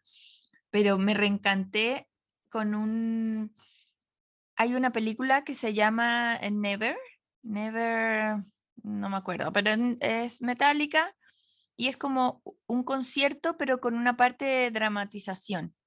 Y la fui a ver al cine. Entonces hay como un hilo conductor de un gallo que es como medio roadie, como, como que está en el backstage y lo ves entrando y, hay una cosa medio así como satánica y medio mm, eh, apocalíptica de, las cosas que pasan, pero entre medio está el concierto. Entonces lo vi en el cine y como la música está eh, eh, Trujillo tocando, no, es como, como, que hay unas partes muy gráficas con él, que tiene además que, que dicen que hizo eh, como que eh, la parte que hace Eddie es como imitando lo que el rol de Trujillo en Metallica. Eh, así que lo recomiendo de pasada. Después como que me compré el, el, el Blu-ray, ¿cachai? Como que es muy, muy bueno. Dice, la googleé se llama Through the Never. Through the Never. Espérate, ¿y es como una ficción? Es como una ficción de como en, durante un concierto. Ya. De Metallica. de Metallica. Y se dan el tiempo de que veas la canción completa, ¿cachai? Como bien dirigida, con cámara arriba, un escenario increíble. Ah, sí, es, es, como un formato bien raro. Hay como, no sé, después como, como pasan cosas en las calles que ahora piensas como, eh, eh, como unos aires a estallidos, ¿cachai? Como viene mm, de Joker, un poco. Eh, pero también este tema del backstage y de, de, ser tú como ir como en una cámara subjetiva a través de este cabro que está más o menos mal, ¿cachai? Eh, y que es como el último eslabón de la cola de la producción del concierto. Qué bacán, no, la, no, la, no, me sonaba para nada. Eh, o sea, sí. ni siquiera el formato, ¿cachai? Lo voy a echar una mira. Está interesante. Sí, pues increíble. Es que no sé, yo creo que Increíble es Metallica, claro, pero como que quizás mi experiencia con Metallica es como haber tenido como amigos que escuchaban Metallica todo el día. Era como entrar a la casa metálica, ¿cachai? Como, ya, ok, está bueno, vamos, pero onda, cambiemos el cassette, ¿cachai? Em, pero sí, no, me encantó lo que te decía, pues como que cambiar un poco el color de la serie y se fuera a este lado como de metalero. Em, y los ochentas, pucha, que tienen cosas para dar. Claro, claro, y además como esto de que, bueno, lo que decías tú, pues que, claro, tiene mucho sentido que hubiese esta interpretación de lo que estaba pasando como de un culto satánico, ¿cachai? Etcétera, porque uno igual creo que ahora lo mira, mira para atrás a esas bandas e incluso las encuentra medias pop, ¿cachai? Pero en ese momento eran como súper brígidos, o sea, esa carátula de ese disco de Iron Maiden uno lo como que yo lo miro ahora y uno se ríe de, ¿cachai? Porque se terminó convirtiendo como en iconos pop, ¿no? Como poleras, ¿cachai? Como gente, está súper claro este personaje en la vida real, que es como un metalero con corazón de abuelita, como que eso, pero en su momento debe haber sido brígido, como en verdad música para el diablo, ¿cachai? Eh, sobre todo desde, desde el punto de vista de ciertas Em, grupos conservadores y etcétera. Entonces, me encantó que eso estuviera retratado en este universo también, pues, ¿cachai? Como que entiendo perfecto que estos, eh, que, el, pololo de la niña que se murió con sus amigos, que van a comprar armas y que son como los niños bonitos del equipo de, de rugby, ¿cachai? Eh, crean que en verdad esto es un culto satánico y que les tengan súper mala como a los metaleros porque como que no sé, es súper verosímil, ¿cachai? Sí. Eso lo encuentro súper choro porque también está bueno que estas historias eh, extraordinarias igual estén justificadas como para la gente que convive en este pueblo, pues porque es bacán, ponte tú también lo del terremoto, onda, hubo un terremoto, grado no sé cuánto, ¿cachai? Bueno, yo estaba viendo la, la serie y, y, antes del terremoto, sí, eh, y tembló. Ah, Ayer, acá. acá tembló, o sea, yo iba como, no sé, cinco minutos después del temblor. y eso como que ayuda a justificar, pues, ¿cachai? Como, como ya, porque uno empieza a pensar, sí, bien. ¿qué, es que, qué es lo que cree, ¿cachai? Que, que como nadie más sabe que se trata de una... O sea, no sé, como, no sé entonces está bueno como el, esas justificaciones para el resto de los, de los mortales. De algo inexplicable para, o sea, que sería difícil de explicar, como el momento que tienen Lucas y este rugbyista, cuando le dicen, no, ah, es que despierta, como, ¿qué le vas a hacer ahora? Eh, y, y, es como la madre de todos los males, la incomunicación, ¿cachai? Como él te está diciendo algo, él no te lo puede decir, eh, no te lo puede explicar porque no le vas a creer. Y cuando te lo dice, no, te lo pasas por la raja porque no lo crees. Y, y eso es, al final es solo por problema de comunicación y de creer.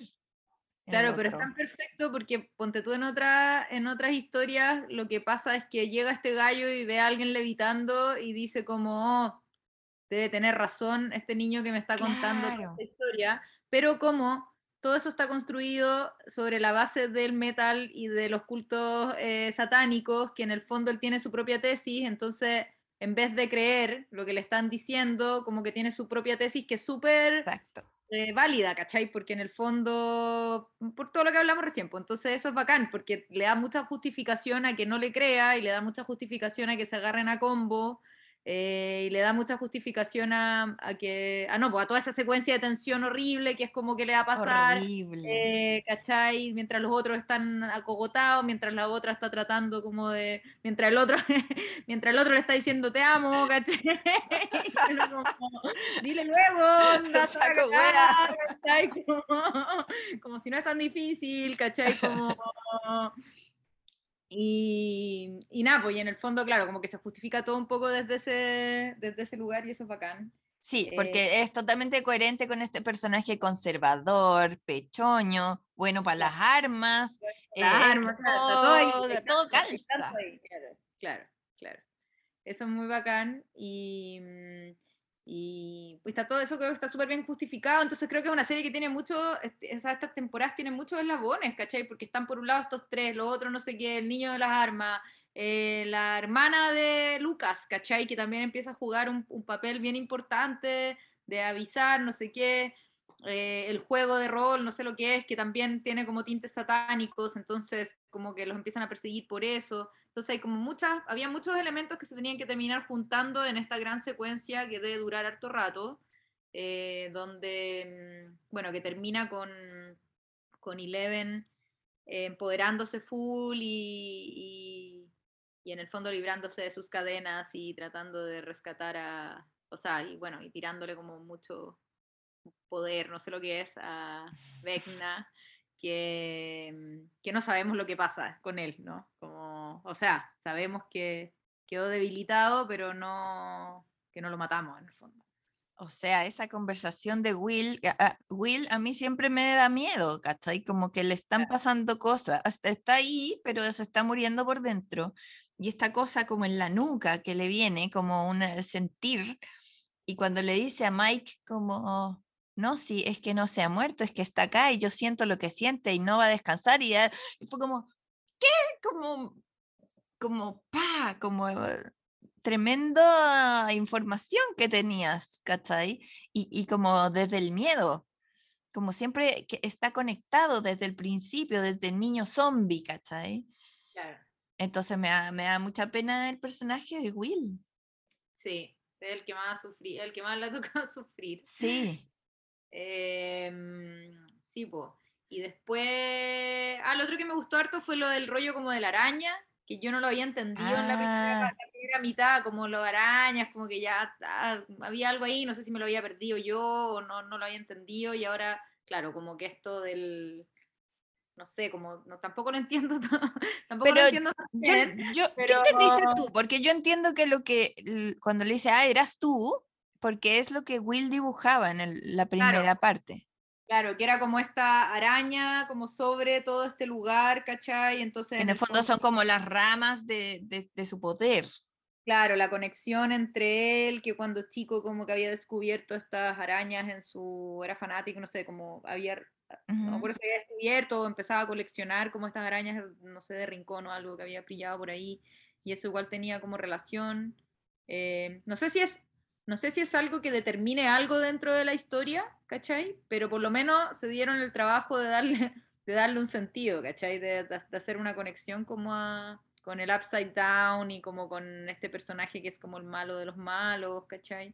Em, eso lo encontré choro, ¿cachai? Em, y eh, Andrea, ¿lloraste? No, tú lloras. Ah, ¿sabéis qué? Me parece que lloré, sí lloré, lloré, es que nunca, como que cuando lloro, bloqueo ese recuerdo. Pero sabéis que ahora que me lo, ahora que me lo decís, lloré. Lloré cuando se encontró Eleven con, con Hop. Oh, al final. Sí, heavy, heavy, heavy. Es que a mí las historias como de adopción me, me dan mucho, no sé qué me pasa, pero me dan mucho amor, porque es como él recibió a esta niña, caché como, como me encantan las historias como de se estas dos personas se encontraron y se quisieron y, ¿cachai? Como, y no desde el amor de pareja, digo, sino que como del amor, no sé, ¿cachai? Me encuentro muy bonitos, entonces, en general, eh, ahí me emocioné heavy porque, y me encanta él, entonces es como, ¿cachai? Como que subí, bueno, y él también tiene como todo este rollo que haya perdido una hija, entonces como que súper bonito ese, ese momento, me emocioné, sí, me encontré lindo. Y ella se ve como niñita de nuevo, ¿no? Al lado de él. Aparte que obvio que me engañaron, como con el, viene la policía, viene... ah, yo pensé al tiro que eran ellos. Yo no, yo como que ya como entregar la historia, dije como ah, va a pasar lo peor, como que se escape por la ventana y era como obvio que era... Sí, yo decía como, pero, pero si todavía ni siquiera hacen aseo, como, como tan rápido.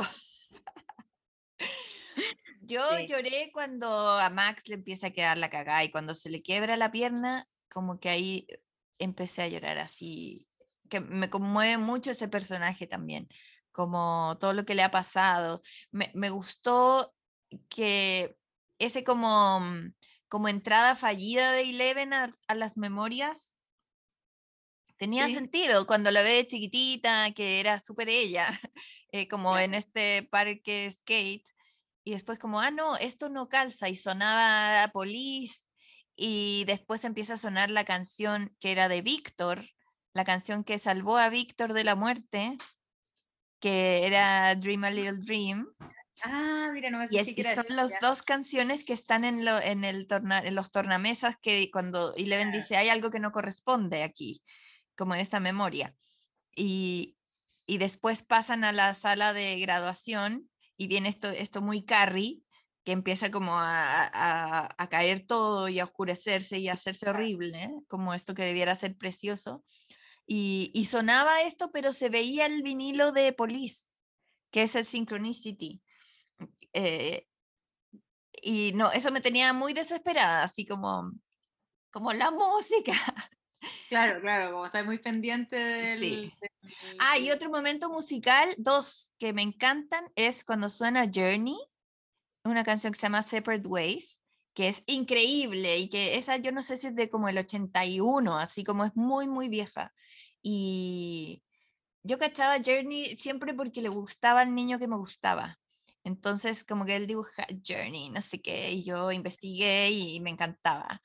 Eh, entonces, cacho perfecto como, como esas canciones que igual son muy viejas, como, y, y no perduraron tanto en el tiempo como otras. Entonces, igual son redescubrimientos para generaciones nuevas. ¿Y en qué momento aparece esa canción? suena cuando están planificando este super mega plan.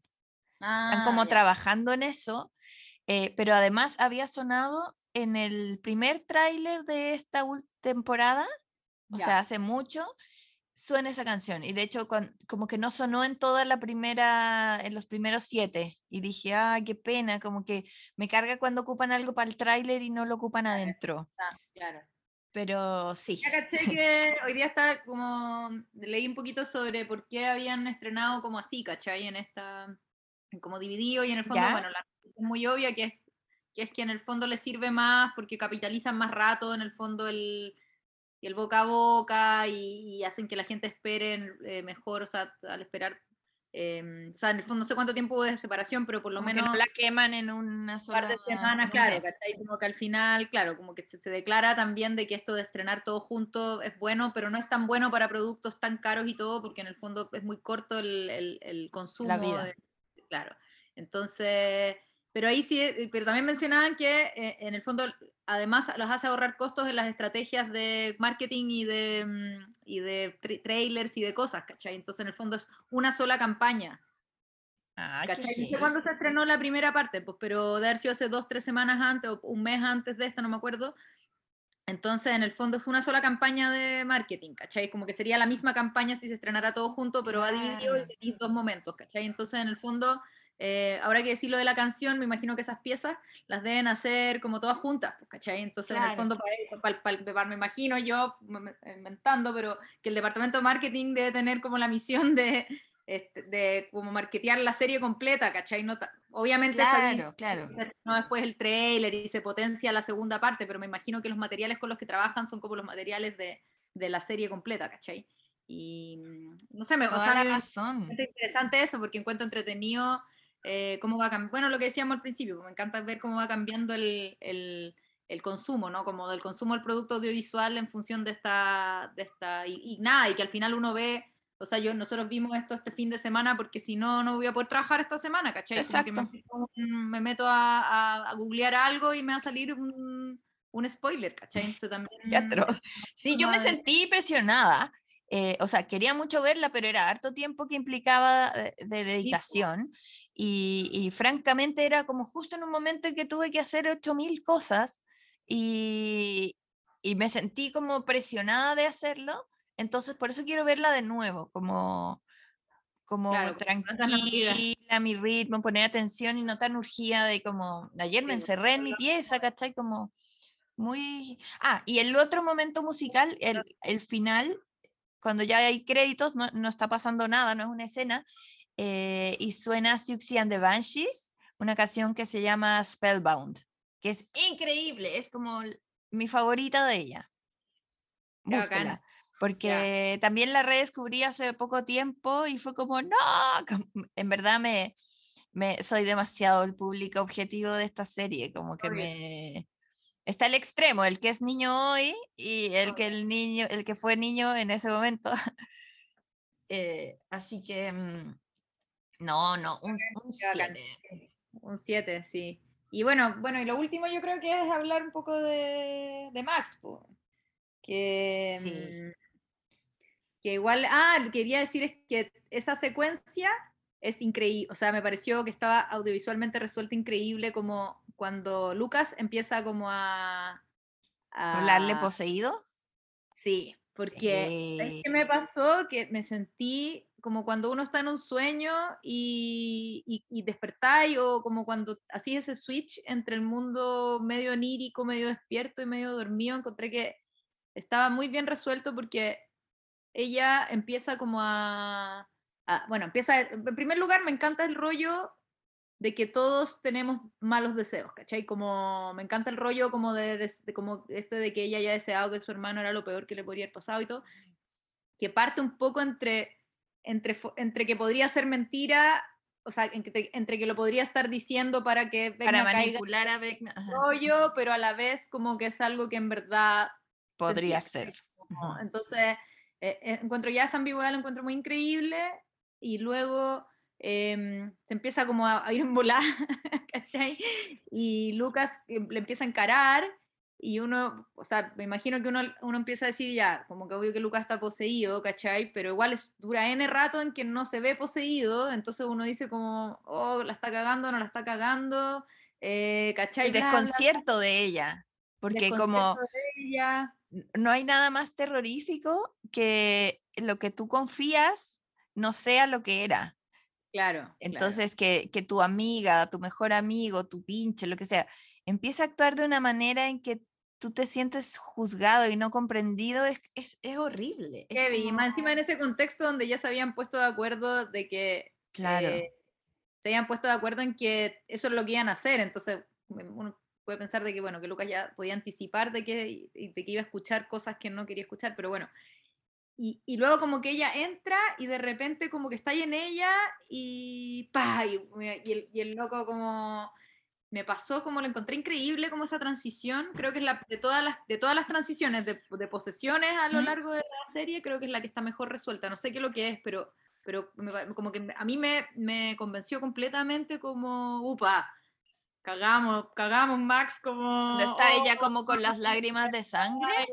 No, no, antes, cuando recién entra el... No, cuando ah. recién entra cuando, cuando Vegna lo empieza como a... Cuando ya Lucas se termina ah, de okay, y le empieza como a a encarar, o sea, le empieza a decir como, yo sé todo lo que estáis pensando, como son tontos, ¿cachai? Como obvio que sabían que iban a hacer esta cuestión. Em, y esa, esa, transición la encontré increíble. Y después, bueno, se demora N en, o no me acuerdo, pero bueno, esa secuencia es rara porque están pasando muchas cosas, o sea, es súper claro. porque están pasando muchas cosas.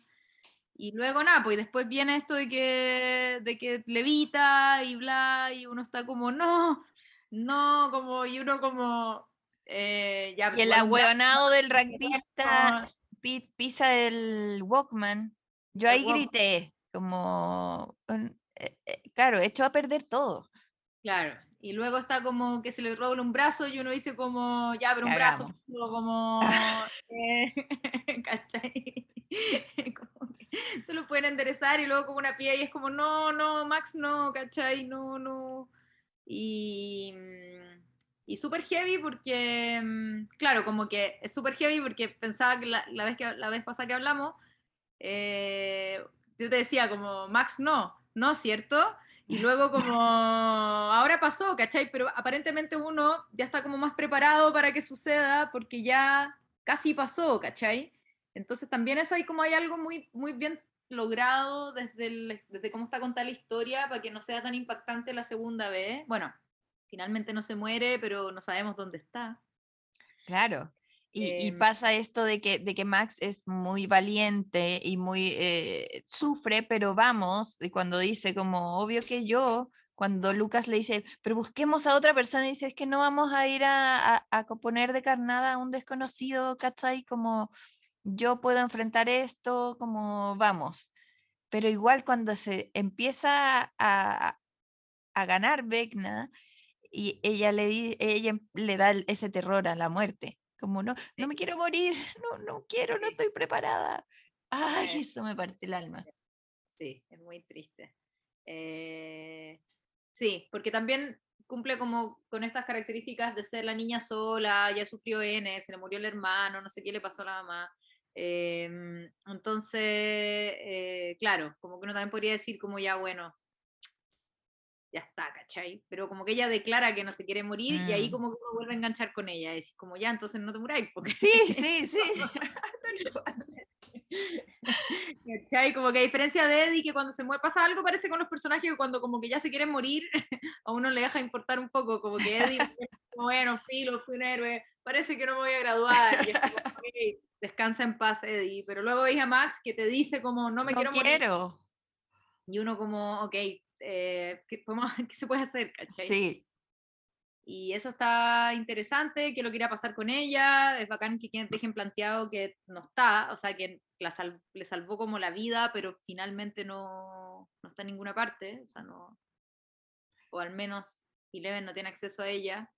Eh, ¿Dónde está Vecna? Ah, tantas preguntas. Tantas eh, preguntas. No, a mí me, me, estresó esto de volver a la cabaña, ah, como que me demoré en cuando decían, oh, este lugar estaba el gato, y yo así como, ¿dónde estamos? Y fue como, ah, chucha, ¿verdad? Que hay que esconder de nuevo a esta niñita, por Dios. Así como, ayer hablaba con la paloma y me decía, pobrecita, un cacho la Eleven. sí, heavy. Heavy. Heavy que sí. Bueno, yo tengo dos teorías que no sé qué opinas creo que Vecna es una analogía, una como un paralelo a la depresión, que no sé si ya lo habíamos conversado.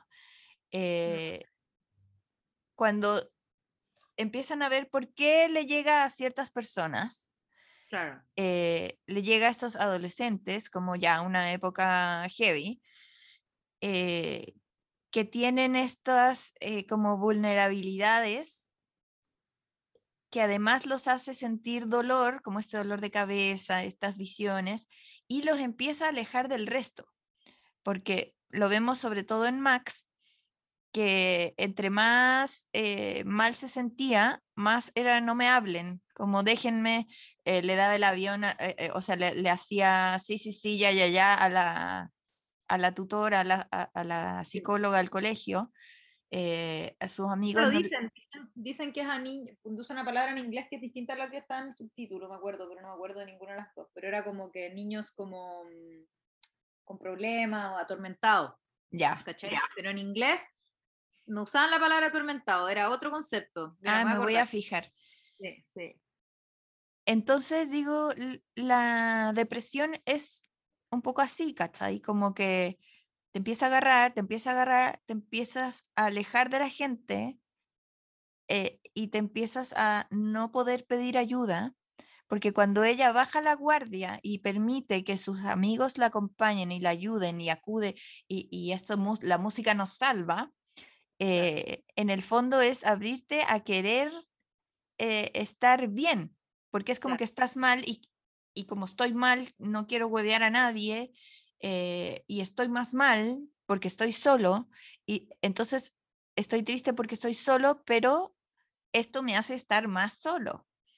Entonces yo veía muy ese paralelo y después lo encontré como en Instagram, como que una psicóloga subía y decía, Vecna es como la depresión. Yo sí, como hay fundamento. Eh, y lo otro que pensé ayer, cuando se acaba, y miran este paisaje que vienen como las hordas de, plantas muriendo, secándose. Entonces... Como congelándose, ¿no? Pienso, sí, como que, quemadas. Eh, dije, la analogía de el upside down es el calentamiento global. es como, es nuestro mismo mundo que se está haciendo bolsa eh, frente a nosotros, ¿cachai? Y es el mismo, es el paralelo, eh, pero con esta explicación satánica de Papa, del lápiz quebrado, es lo que empezó a pasar, como hay muchos eh, como uniones que se van quebrando hasta que se desarma y se va a caer el pueblo entero.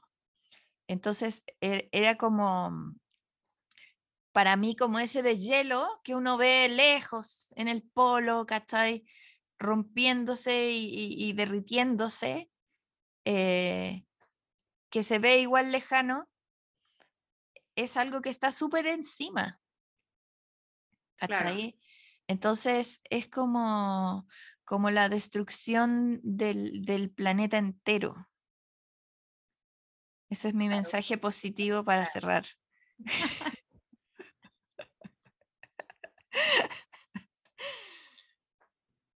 Eh, sí, pues encuentro interesante lo de la depresión porque obviamente también es algo que empieza a aflorar en la adolescencia, o sea, es como un tema muy de la adolescencia, ¿no? Como, mm, sé que hay depresión en todas las edades, pero digo que es algo donde a los adolescentes, bueno, por los cambios, etcétera. Mm.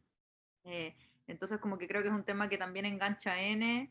Em, y lo de Vecna, eh, sí, pues hay, hay, yo tengo como hay cosas que no, no, las entiendo tan bien, que es como la conexión real entre estos entre la Unión Soviética, los monstruos y Vecna, ¿cachai? Como, sí, sí.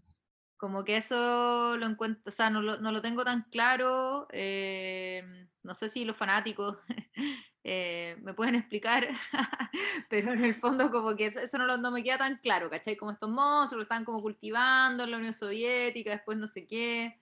¿cachai? Bueno, porque algo se ve de, de cuando Eleven enfrenta a Papa y le dice, ¿en verdad me estabas haciendo buscar a Beckman? O a Henry, al, al uno. Eh, y el no, no, si era para ir buscar a los rusos. Claro, entonces eso como que no me queda tan clara, mm. esas intervenciones no me quedan tan claras. Eh, y después en el capítulo 1, ah, el, el, cuando desaparece Will por primera vez, se encuentra como con una silueta en la mitad del camino, ¿cachai? Y esa silueta podría ser uno de estos monstruos, pero también podría ser Vecna, ¿cachai?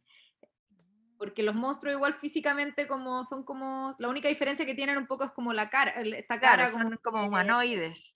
Claro, ¿cachai? Pero igual, entonces, como que ahí entré como en la duda de, claro, si es que la historia está sembrada tan desde el principio, como que este súper malo, desde el principio iba a ser el súper malo. Em, porque al principio, sí. ¿Cachai? Claro, pues porque como que la primera temporada es como en, búsqueda de este monstruo, ¿cachai? Que es el monstruo, pero al final el monstruo no termina siendo el monstruo malo, o sea, termina solo siendo como un, no sé, un perro, ¿cachai? Un animal salvaje que, que, hace muy, mucho mal. Entonces, eso no lo tengo, no lo entiendo tanto, quizás, quizás se me bueno, obviamente son cinco temporadas, como que quizás hay que echarle una mirada para recordar para atrás qué otras cosas pasan. Eh, eso lo encuentro interesante y tenéis razón de que creo que todavía falta una puerta para abrir, que es como, que es, o sea, como que en el fondo ya tenemos al malo que tiene súper malas intenciones, se, abrió las, se abrieron estas grietas en este pueblo, eh, como esto, cuáles son las consecuencias de esto a nivel mundial. Y en ese sentido es como esta historia, claro, ¿qué, qué es lo que simboliza esta historia? Como el fin del mundo, eh, desde cuál de estas perspectivas, ¿cachai? Y eso... Mm, ¿Quién es el responsable?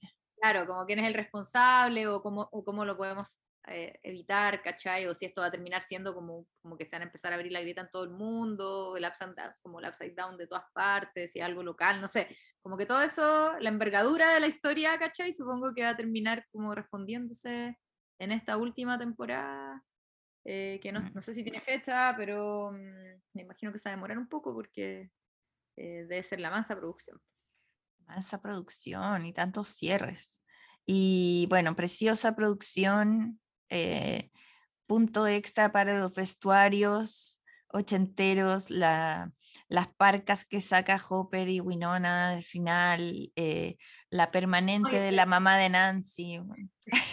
No, y es el, look de Eleven es total, como estos pantalones blancos perfectos, como con esta camiseta eh, medio yoko, ¿no? Como de... Qué, bien pensado, eso pensaba yo, es como esto de que ella llegó y se puso con lo que había en el reclutamiento de este Nina, eh, Ah, alguien lo diseñó perfecto. Todas las cosas que, bueno, eso, claro, lo del reclutamiento Nina, eh, los looks de ellos en, en Rusia también, como eh, esto de, de, las parcas, las poleras. Em, bueno, todo muy bien pensado en el fondo, si eso es. Y ese momento de eh, agarrar ante el fin del mundo, muy Terminator. ¿Verdad? Sarah Connor y, el papá del niño es como, ay, por fin, como por favor. Sí, pues dense un besito que sea, sí. miren, están, poniendo mucho color a su, están poniendo mucho color a esto, eh, a este reencuentro. Sí, no, muy bacán todo eso, por los looks, ¿cachai? Eh, los niños siguen creciendo. Sí, ¿cachai? Eh, sí, bueno, nada, increíble serie, increíble. Yo creo que es muy entretenido verla. Eh, encuentro muy bacán que nos toque a nosotros en invierno los estrenos, porque es como una serie como para ver el fin de semana con frío. Eh, nada, pues yo creo que voy a, seguir viendo quizás la, primera temporada de nuevo hasta el final, porque en verdad tiene muchos elementos que son muy choros de, de analizar cómo están como contados hacia el final. Claro, ahora que tenemos tantas, tantas respuestas, no todas, pero hartas. Claro, ¿cachai? Hartas respuestas y tampoco una serie tan larga como me pasaba con Lost, ponte mm. tú, cuando llegué al final de Lost, como siete años después. No, es una pérdida de tiempo. Son 20 capítulos de la primera temporada para cachar, ¿cachai? Como que era demasiado. Entonces, este es más abordable en ese sentido y eso está choro. Eh, bueno, y la todo lo que nos ha dado, por pues, la música, eh, un montón de elementos que también hacen que la serie Las comidas, que también primero eran los waffles, eh, ahora es la pizza con piña. Pizza con piña todo el rato. Eh, y... Ah, quiero mandar saludo a Melt, Melt Pizzas. Nos mandó una pizza de piña para ver el final. ¿El final? ¡Uy, qué buena idea! sí, porque la Barbarita hizo una pijamada y, la vio con una amiga, así que tuvo su, su momento especial. Buen dato, porque el, a mí me encanta la pizza con piña y nunca puedo comer porque nunca, mm, o sea, no es algo... ¿Nadie te apaña? Nadie apaña, pero sabéis que para mi cumpleaños eh, comí pizza con piña y no me importó. Y, comí pizza con piña toda la semana porque fui la única que comí con piña. Pero mm, Sí, hay que abrirse a eso, a, los agridulces y a los no. A mí siempre me, ha gustado. Me gustó esa escena porque fue como ya pruébala y como que la prueba y como oh, es rica. Sí, es rica, como cuál ah, ¿por qué la gente está no? Como que yo no no es que uno coma algo malo, es como es distinto eh, y es rico. me quedo también con la pizza con piña. Em, y nada, pues esperar la próxima, esperar la próxima temporada a ver qué pasa. Eso, y mientras tanto, saborear esto, escuchar el soundtrack, hay... Ah, métanse a Spotify, hay una lista que se llama Upside Down Playlist y que te hace el algoritmo a ti en especial. No te puedo creer, qué bacán. entonces, eh, te ve, son las canciones que te salvarían de Vecna, ¿cachai? Y es muy, ah. no solamente como los eh, rankings de fin de año que Spotify te dice estas son las que más escuchaste, sino que son algunas que escuchas más, pero también eh, algunas sugerencias y, relacionadas con tus gustos. Mira, lo hice, lo hice. A ver, ¿qué te sale? Eh, mira, me sale Master of Puppets, que creo nunca he escuchado a mi, a Es que también meten entre medio, a mí también me sale Running Up That Hill. Pero mira, mira, tengo harta, hartas cosas divertidas que me podrían, que me podrían salvar de Vecna. Y van cambiando, Andrea. Es muy loco porque yo tengo un Spotify de Patti Leiva y otro de Zancada y son distintos y, me dieron distintas cosas. Y, y, ahora que me meto, el otro día mi primera canción creo que era Running Up That Hill en el de Zancada y ahora es About Them Time de Lizzo. ¿Cachai? Tengo canciones de J-Pop, de Sonic Youth, de Tears for Fears, Psychedelic First, Stevie Nicks. Mira, está bueno, tanta yo, bueno, que como uso la lista para correr, tengo harto de Yankee aquí. Mira, me sale Separate Ways de Journey. Bacán. Mira, qué bacán, está bueno, está buen dato el... Está sí, y además busquen el soundtrack de, de la temporada completa que ah, está increíble. Sí, pues, eso está entretenido. Yo creo que eso es lo más entretenido. Oye, hablamos un montón, pero en vista de la extensión. Era este necesario. Era necesario, si fueron cuatro horas. hora y media mínimo de podcast. Así que ojalá que, bueno, un saludo para a la persona que ha llegado hasta el final. y nos vemos en otra. Nos vemos en otra. A ver qué vemos, la, qué más podemos ver. Pues, sí. De todas maneras. Nuevas recomendaciones. Ya. Ya, pues gracias. gracias, nos vemos. chao. chao. chao.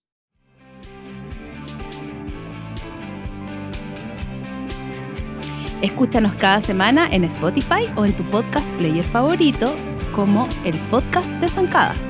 También te invitamos a seguirnos en Instagram, Twitter y Facebook como Zancada y a leernos todos los días en zancada.com, donde encuentras todos los temas que conversas con amigas.